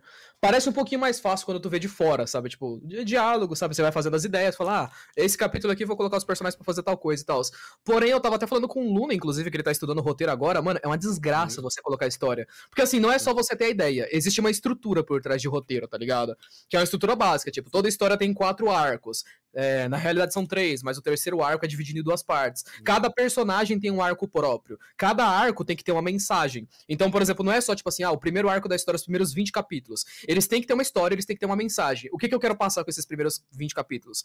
Como é que eu vou encaixar isso? Como é que esse personagem se encaixa nisso? E esse? E esse outro aqui? E esse outro? Tá ligado? Uhum. Porque senão, muita coisa que eu tentar passar vai passar despercebida, tá ligado?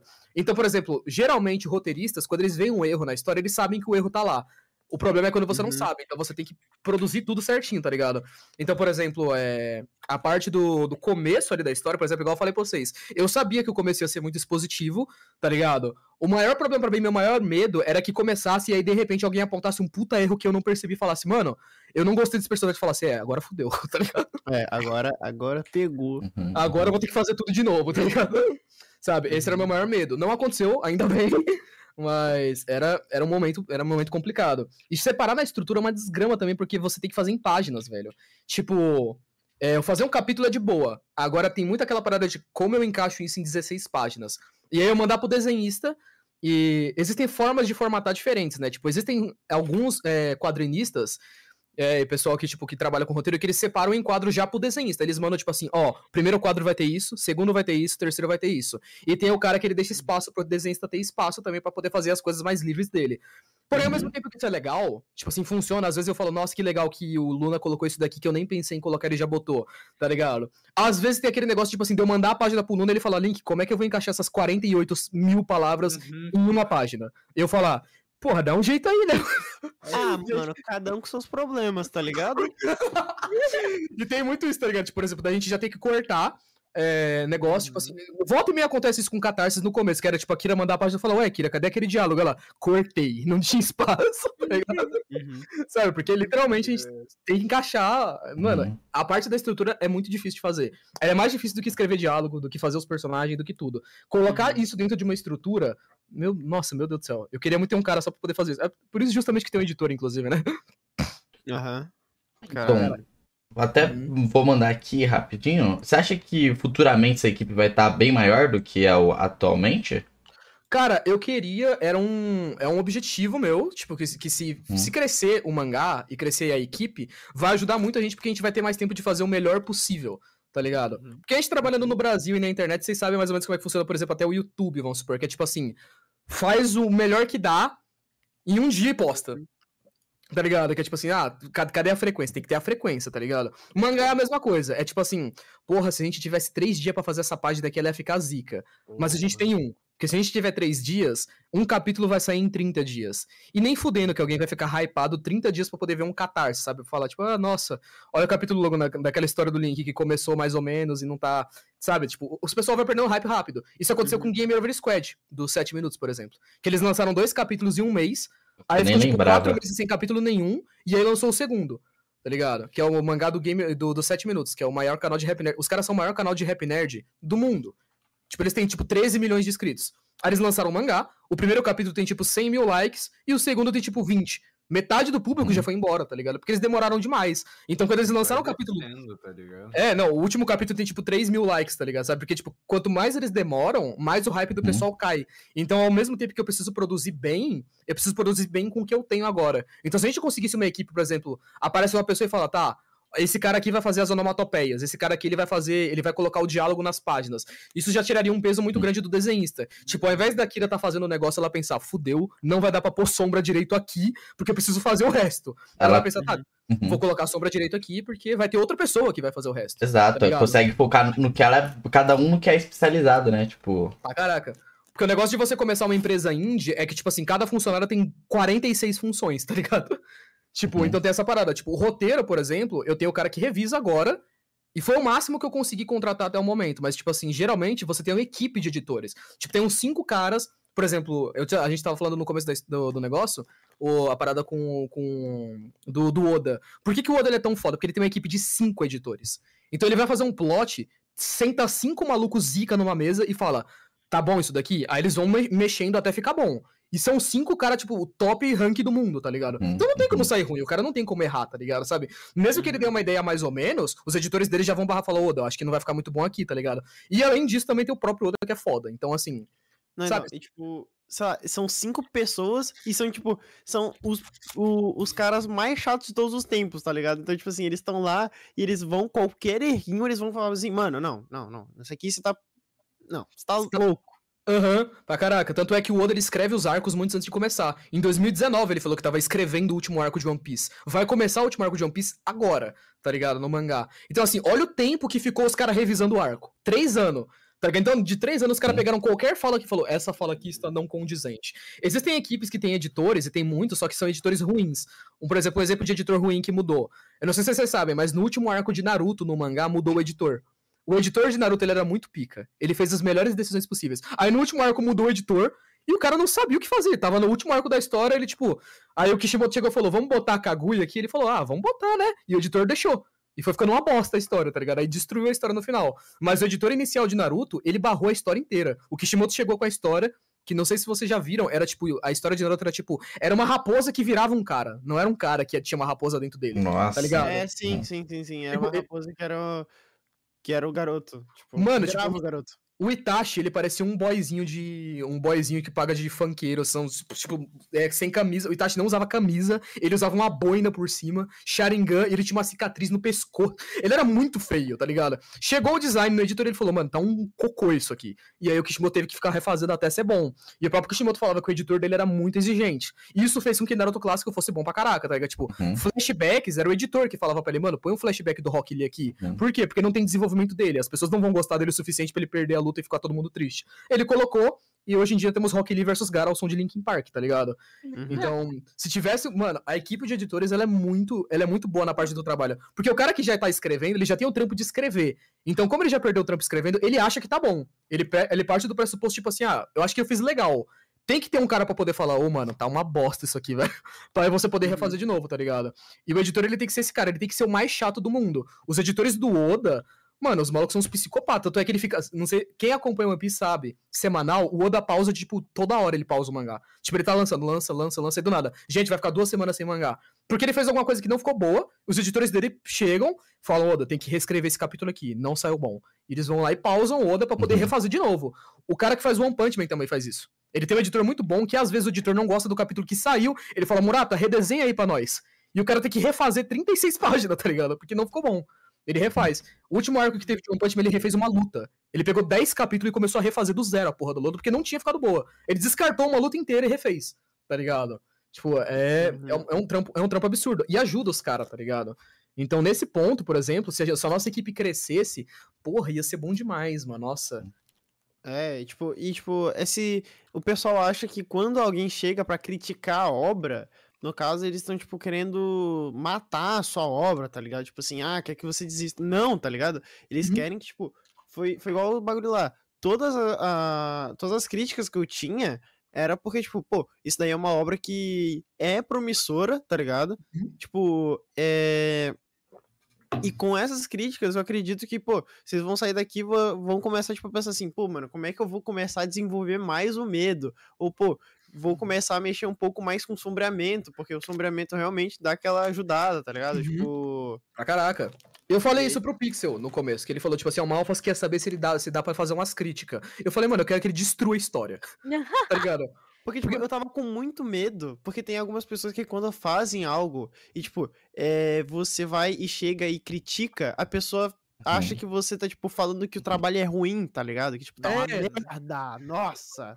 Aham. As pessoas não sabem levar a É, crítica da então, forma certa, né? Que é tipo assim, Exatamente. É um lance de. É um processo de maturidade E, tipo, importante. Você entende que eu, como o como anfitrião, tava com medo, porque eu tava, tipo, mano, vai que ele leva pro pessoal, tá ligado? E que É, ele acha que eu tô falando, tipo, nossa, olha esse filho da puta falando mal do meu bagulho, que eu tô dando trabalho, sabe? não. Tipo, O linkzinho chega, tá ligado? Aí, trocou o rosto, já, virou, já viraram mala agora, né? Não, os é, caras- os caras já Tipo tão- assim, subiu a cabeça chegou já. Subiu a agora, chegou cabeça. agora, quer sentar na janela, quer criticar minha obra, quer o quê? Não, mano. Mas é importante, cara, você, você receber. Eu acho que críticas elas são mais importantes que elogios. Tanto é que quando que a gente pegou um editor, o cara que eu peguei pra ser o editor da obra, foi o cara que falou: Ô Lincão, odiei o começo. Eu falei, porra, esse cara, é esse cara que eu quero. Porque todo mundo lia, tipo, a gente, eu falei, a gente testou catarses com 80 mil malucos. E todo mundo, tipo, o cara lê, nossa, achei muito pica, eu leria mais, e sai. Eu não quero muito falar com esse cara, porque, tipo assim, ele não tem a opinião crítica que eu preciso pra melhorar minha obra, porque eu sei que ela não vai ser perfeita de Uhum, início, tá ligado? Eu acho que isso daí é muita arrogância do criador iniciante, que ele acha que, tipo assim, eu vou fazer meu primeiro mangá e ele vai ser perfeito, vou, vou barrar o One Piece, vai ficar, ó, aqui, ó, One Piece e eu, tá ligado? E, Uhum. mano, não, tá ligado? Você vai fazer seu primeiro mangá, ele Uhum. vai ter um monte de coisa que vai ficar uma bosta, tá ligado? Uhum. Que você vai olhar pra trás, tipo, quando você estiver no capítulo 10, você vai olhar pro um e vai falar, nossa, um é muito ruim, cara, tá É, ligado? então, e tipo, e isso era a maior dúvida que eu tinha, foi que, tipo, mano, por que que ele começou duas ao mesmo tempo, tá ligado? tipo, que cara louco. Não, é, eu ainda não sei se é- dica ainda foi. fazer, imagina duas. Então, eu ainda não acho que se foi a melhor decisão sua, tá ligado? Uhum. Tipo, assumir essa responsa agora. Hum. Mas, mano, você fez a sua forma, né? Eu acho que você tá mais na mão no trabalho que eu e o Malfas e tal, então você deve ter uma noção e um planejamento pra isso, né? É porque, cara, Eu tô impressionado com o orçamento, tá ligado? Que é caro. É muito caro. caro, produzir um bagulho desse, tá ligado? Então, assim, se ele consegue bancar as duas e as duas estão num nível considerável ali, mano, porra. São as teorias supremas dele, né, filho? Tá achando Teoria que... Suprema estão botando aí dinheiro, botando comida na mesa dos dois desenhistas aí. O que que você tá achando, mano? Que ainda não saiu a do Fortnite. Eu tô vendo que tem uma mocinha ali levantando a mão, viu? Aqui, ó, aqui embaixo, assim. ó. Eu tava vendo uma mão assim passando. Eu não sei se ela tava querendo pedir, eu vi que ela fez assim, eu falei, ah, então ela quer falar. Eu vi aquilo brincando comum, comecei a brincar. com- Eu achei que ela queria falar alguma coisa também. Não, Então, não, eu não, não, não, não, não, não. Não! Não? Ah, eu achei que você realmente tava querendo, tipo, levantar a mão que você queria falar, velho. Nossa, ficou feio agora pra mim. Professor, eu quero falar. Pô, passou vergonha agora, hein, Malta? Nossa, eu vou até ler uma outra pergunta aqui, tá? Mete, nossa. Vai lá, vai lá, vai lá, vai lá. O que eu mais gosto dele é a pergunta, olha como a boca dele fica mais macia. Ah, eu quero cantadas, velho, cantadas para, no meu podcast, para, velho. Que velho. isso? Ele levanta e sai do Ah, nada. Ah, velho. Tchau. Assim, microfone. Hum... Aqui, pergunta, achei. Ah, Ele avaliando bem a pergunta pra fazer antes. tem, tem, tipo, tem uns caras que fizeram umas perguntas meio estranhas aqui, velho. É, então. Você pretende fazer uma versão animada? Tipo, Não, mano, uma versão animada. Mano, é bizarro de você pensar. Assim, eu acho que até os caras dos 7 minutos falando, gente, versão animada é impossível, cara. Inclusive, uma coisa engraçada, gente. Eu conheci o Luna. Antes, no, no início da carreira dele, ele queria fazer um anime, velho. É. E eu falei pra ele, "Ô, Luna, Olha lá o cara falando vai- decepções. cara, eu falei, Luna, não vai dar, velho. Ele falou, porra, dá- talvez dê. Eu falei, mano, não, não vai dar, que velho. tentar. Eu, le- eu lembro que você falou isso, Eu né? preciso tentar. Mano, então, eu acho. Eu ia perguntar isso pra você, a pergunta do futuro, se você planeja futuramente isso ser é, obras, tipo, né? Hum. Desenho e tal.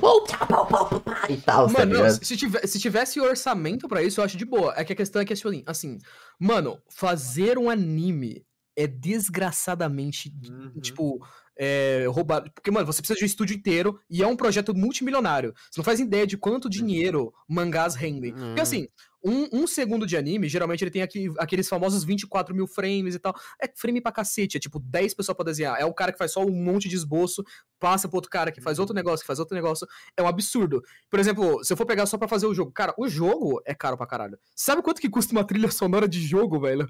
É tipo, é 500 reais pra cima. Uma trilha sonora normal, tipo assim, ah, me manda uma trilha de 40 segundos. Se você pegar um cara barato, é uns 500 reais. Então, se Uhum. você chegar, Uhum. quero 10 trilhas sonoras de jogo. Legal, desembolsa aí mais de 5 mil reais pra mim.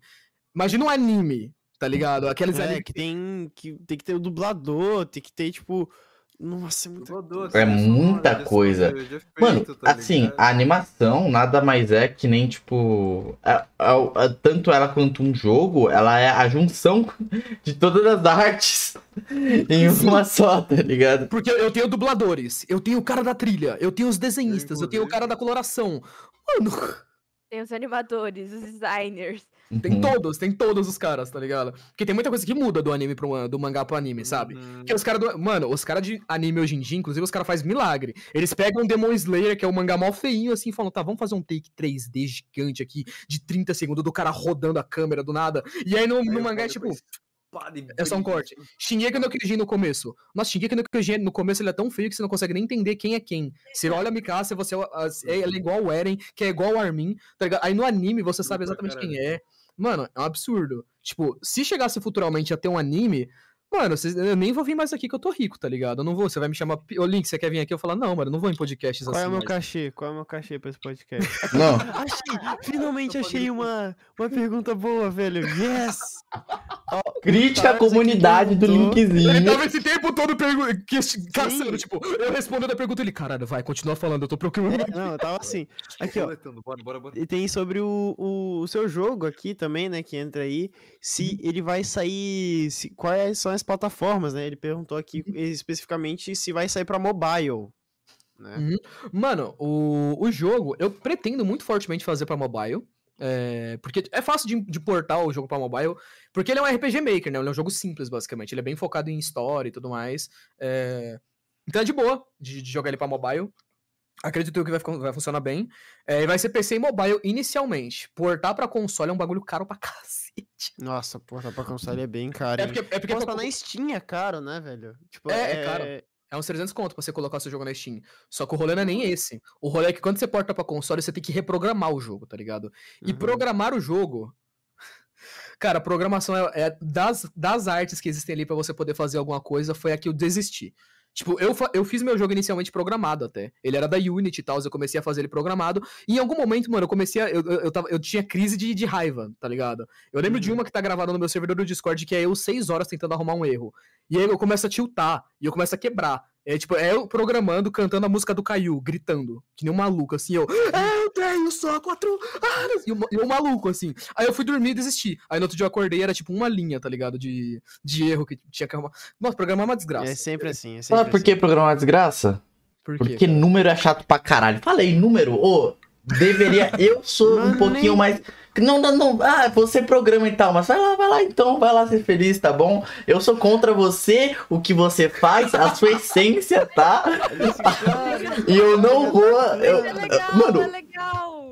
ô, para lá, mano. O cara, o cara dava aula, velho. Química, mano. Para, velho. Onde, onde esse cara Ah, tem é razão? ruim. Nossa, aqui eu tava quase concordando. Não, o programa é legal. Não, química é ruim. Sei lá, esses caras, velho. Sei lá. Física pra gente que desenha, tipo, não, tá ligado? pois é, pois é. Agora sou eu, né? Que... É, vai lá. Ele Nóia. respondeu? Meu TDAH bateu. O cara brigou. Ele Próximo episódio, próximo episódio de Rabiscos Tortos não vai ter mais. O mal vai É. embora. Mano, Não, vai ter só eu, eu vou expulsar ele. Vou achar outro cara que desenha, vou achar outro cara que desenha. Eu como anfitrião. esse aqui é legal, hein? É, pra, pros artistas vai ser. Velho. vai ser tava interessante. enquanto tava... É. Qual. Isso, isso é legal pros artistas, hein? Qual foi o personagem que deu mais trabalho pra criar? Cara, Pra criar. E qual o favorito? Agora. Agora. Agora. Nossa, essa é boa, hein? vai os artes, vou até mutar, deixa só ele. Não, não, mas tem a outra também que eu vou te ferrar, Linkzinho. E vem comigo. Kira.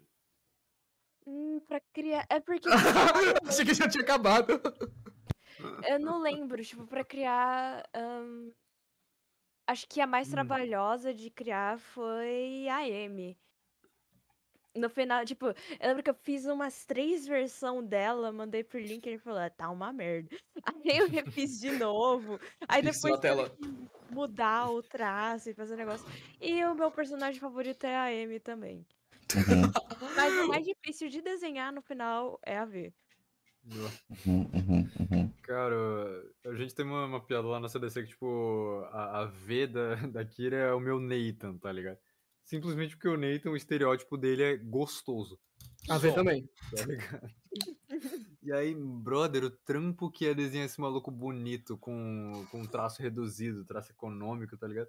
E, tipo assim, só o Nathan demora quase uma hora pra fazer. Ele Uhum. padrão busto aqui, ó, de cima pra daqui pra cima. E, cara, é, Uhum. mas, pô, os person um personagem que eu adorei criar foi, foi o Marco, tá ligado? Fazer as piadinhas do Marco, tipo, ver como eu faria a versão, a, sim- a versão, a versão simplificada dele. É, fazer Marquinho Barba foi muito divertido, tá ligado? Uhum. Mas, sei lá, cara, um personagem. Eu Acho que o personagem que eu mais gosto, assim, de desenhar é a Julie, tá ligado? Mas o personagem que eu mais gosto, assim, de, de, de compaixão mesmo é o Marco, tá ligado? O Marco eu adoro ele. Não, o Simplesmente personagem que eu gosto mesmo. de desenhar é o Ian. Eu gosto muito de desenhar o Ian. E é muito fofo. É muito fofo, cara. Eu gosto muito que ela sempre, ela sempre acerta no Ian Cartoonzinho, tá ligado? Inclusive, não, não estamos vendo a tela do Pixel, mas enfim. Ah, É. Ah. Mano, sempre que a tela dele sai, eu fico com muito medo de sair do enquadramento pra sempre e nunca mais conseguir voltar. É, eu não sei qual é a cara que eu tô fazendo, tá ligado? É, eu fico com mal sorrindo em estático. Ele é assim. voltou, é, voltou? Realmente. Mano, é, é, bom- é engraçado porque os dois personagens que eles mais têm dificuldade de fazer são os personagens que têm a mesma descrição. A V e o Nathan, eles são aqueles personagens que eu fiz eles pra serem personagem meio de seinen, sabe? Tipo assim, o Nathan e a V estão sempre, eles estão sempre gostosão quando eles aparecem. E isso deixa eles impossíveis de fazer na maioria das vezes. Porque eles estão Uhum. sempre insuportáveis de bonito. É engraçado. É engraçado. E qual era a outra pergunta que você tinha feito, mano? A outra, a outra pergunta eu pretendo aqui fazer Mano, é que essa daí te ferra um pouco, tá ligado? Que é qual que é o personagem favorito, né? Porque aí a gente nota o favoritismo do criador depois, tá ligado? A gente fica olhando ele sendo favoritista e tal, tá ligado? Cara, isso daí. Não, pode ficar tranquilo com isso daí, porque eu não tenho favoritos, tipo assim, de o personagem ter protagonismo. Eu mato todo mundo. Mentira. Mas, tipo. Mato Não, todos Spoiler. igualmente. Não, não, então, eu nem vou falar meus personagens favoritos aqui, porque é um spoiler que. Os desenhos, vocês sabem, eu sempre. Eu mato meus personagens favoritos. Os meus personagens favoritos são sempre os que morrem. Tipo, eu crio o personagem e eu falo, nossa, eu amei esse aqui. Ele vai morrer. E eu mato depois o personagem. Porque, mano, porque assim, eu acho que o personagem favorito que eu tenho vai ser o personagem favorito de algumas pessoas, tá ligado? Uhum. Então, é. Tipo assim, sabe, tem aquele personagem que não desenvolve tanto e tal, mas aquele que eu desenvolvi o máximo possível, se ele morrer, vai dar um baque, tá ligado? Porque morte em histórias tem um significado, né? Então, mano, os meus favoritos são os que morrem. Sempre. Então fica aí, fica aí as dúvidas, né? Agora, quem são os meus favoritos, tipo, é, meus favoritos de personagem mesmo em si, não sei. Eu sei que meus favoritos mudam, tipo, de arco pra arco. No primeiro arco, meu favorito é um personagem, depois ele muda, etc. Por aí Uhum. vai. Uhum. O Malfas está rindo, mano. Está Eu tô rindo porque eu tô vendo vocês falando sobre isso e o Pixel tentando encaixar uma mini Nagatora entre os dois personagens. tipo, Eu também eu tô vendo, eu tô pensando, mano, por que, que ele tá tentando fazer, cara? Eu pensei a mesma coisa, bro. cara, eu tava, tipo, vendo aqui e, tipo, É vocês que- estavam falando mó sério e eu tava, tipo assim, mano, eu não posso Mano, é que eu vou- vou- É porque eu tô me sentindo corrupto, porque na agenda eu coloco uma puta foto do linkzinho e duas bolinhas lá do cartaz do Paradigma.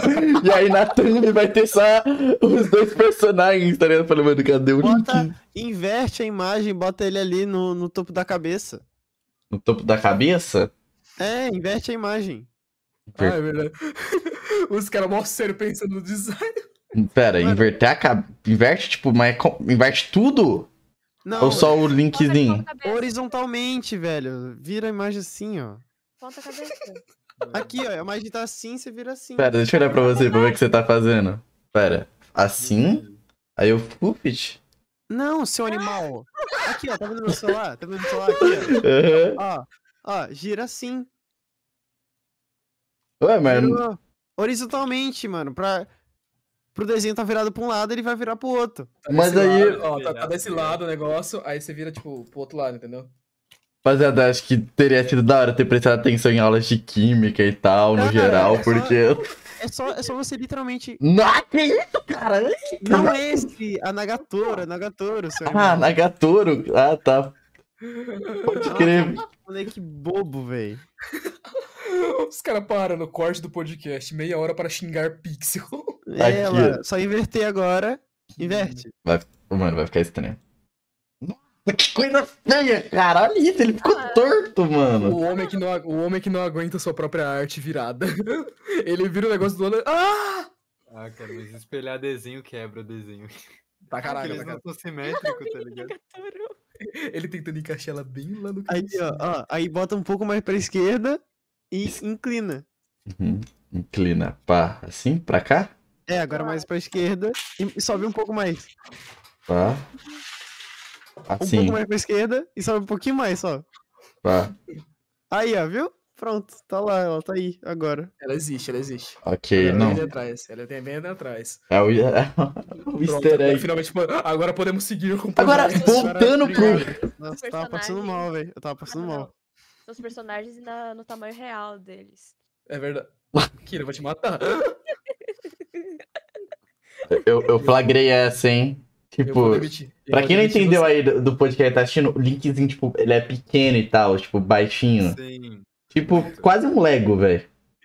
Ele é todo bonitinho. Ele é velho. assim, olha. Os caras me conheceram na vida real, eles podem falar, realmente, eu não sou muito grande, não. Ô, mano. Nossa, velho, pior- que real, né? Todo mundo grande pra caralho naquele, na, em encontro Cara, de- é engraçado, velho. É que, Todo tipo, mundo eu- teve um bagulho que eu achei engraçado, só que eu não comentei na hora. Foi que o. Quando eu fui falar com o Linkzinho, ele tava, tipo, um degrau acima de mim. Tipo, Eu tava num degrau, eu tava menor que ele ainda. É, tá ligado? Ele tipo, tava no degrau e tava menor que eu. Aí eu falei. E, tipo, eu olhei pro Matt e o Matt também não tava no degrau, tá ligado? E, tipo, tava, tipo, eu e o Matt no mesmo negócio e, e o Linkzinho, tipo, um, um degrau acima, ele era um pouquinho maior que o Matt e eu tava, tipo, um pouco maior que ele. Aí eu. Não. a Teoria Suprema? Uhum. Não. Mano, eu não, eu não aguento, velho. Essa foi a pior apresentação que já teve na minha vida. O velho. Linkzinho chegou, o Link ficou até feliz, mano. Você é louco. Nossa, ele quer pititico. Mano, manda, manda aí mais a perguntinha. Pode ser a saideira, achei talvez? aqui. A saideira, então? Então, Uhum. uma boa pergunta aqui. Eu achei essa daqui foi legalzinha. Pertinente, né, o assunto. Fala É, até o nome do pertinente. cara, falando como ele faz Ah, boas então tá. perguntas. É Cronos. Ô, Caralho, louco, foi Crono. difícil. De achar, tá? Eu, eu, eu li todas as mensagens enquanto vocês estavam falando. Eu li todas as perguntas. Eu achei essa que foi legal. Uhum. É que ele perguntou qual é a estimativa de quantos capítulos vai ter a cada uma, né? Uhum. Sim, sim. Catarsis é um pouquinho maior, cara. É, tipo, planejando ali, ele, ele passava fácil dos 250 capítulos. Ele é, ele, é, ele é maiorzinho, ele é maiorzinho pra caramba. Tipo, as obras todas elas têm quatro arcos, as duas, tá ligado? Só que Paradigma ele é mais direto ao ponto. Porque ele é mais de terror, Catarsis é mais shonen. Então, assim, enquanto Paradigma é mais, tipo assim, é... como eu falei, di- direto ao ponto pra caramba mesmo, tá ligado? Tipo, acontece uma parada, beleza, já vai pra próxima, não tem tanta aquela enrolação da luta, né? Porque página de luta pega muita literalmente pega muita, muito pedaço de shonen, né? Tipo, sei lá, você tem um capítulo inteiro que é só, tipo, o personagem bate, desvia, dá ataque, transformação, sei lá o que e tal. Catarsis tem mais isso, mas Paradigma é mais terrorzão mesmo. Então, acho que Paradigma deve bater 200, mas Catarsis facilmente passa. Pa- Catarsis facilmente vai passar, vai demorar mais tempo, tá ligado? Acho que os dois vão ser muito grandes. Esperamos que nós não falimos aí e não tenhamos que cancelar pra morrer de fome na metade. Não, não, eu quero que isso aí vá bem. Pra, tipo, quando já tiver lá pelo 100, a gente fazer mais um. Uhum. Aí ele vem xingar. Um podcast. pra, tipo, pra eu Uhum. vir e, e finalmente falar assim: não, Linkzinho, parabéns. Linkzinho já vai estar. Tá, Linkzinho já vai Agora eu achei outros erros. Olha, Link, eu sei que você arrumou as sombras, mas assim, agora vamos falar da iluminação, que eu esperei 100 capítulos pra falar pra você. Tá. No dia A cada, 100, a cada 100 capítulos ele vai consertando uma coisa. Quando chega no final da obra, ele fala: agora sim tá uma nota Ah, 6. Então. Agora sim, ô, ô, agora sim você tá. Assim, dá pra dar um 6,5, vai. Eu vou até falar aqui, senhor Link- Linkzinho, pra não ofender muito, né, e tal. Mas, mano, eu te falei sobre sombra, mas você esqueceu a iluminação, cara. LOL. LOL mal XD, velho. pois é, LOL. Ah, mano. fonte. O cara sacou do limão, velho. Puta que pariu. Saquei do limão, mano. Saquei do limão, cara. Acontece, acontece. Bem, então essa foi. Obrigado, Cronos. Você salvou, tá? É, inscritos do linkzinho melhorem. Tô brincando. Porque a gente não tem esses problemas com os rabisquers, viu? Os rabisquers É. sempre se esforçam. caras Tem-. Calma aí, você tem nome pros seus inscritos? Não, cara, é que o Andy chegou do nada e falou, ah, eu sou um rabisquer e tal. Aí a gente É, fica zoando ele com isso, velho. Ele saiu. Ele foi embora. Mano, É a deixa, né, velho? Caiu o É, corte, deixa. Linkzinho sai ao vivo. Mentira. Não, a gente reproduz agora um corte. O linkzinho vai pra puta que pariu. Você com seu mangá, vai, aí você vai embora. Nossa, velho. Aí, tipo, acaba do nada, tá ligado? Tipo, agora, ó, pô, acabou. Acabou. E acabou mesmo. Se ele tiver terminado agora, vai ser um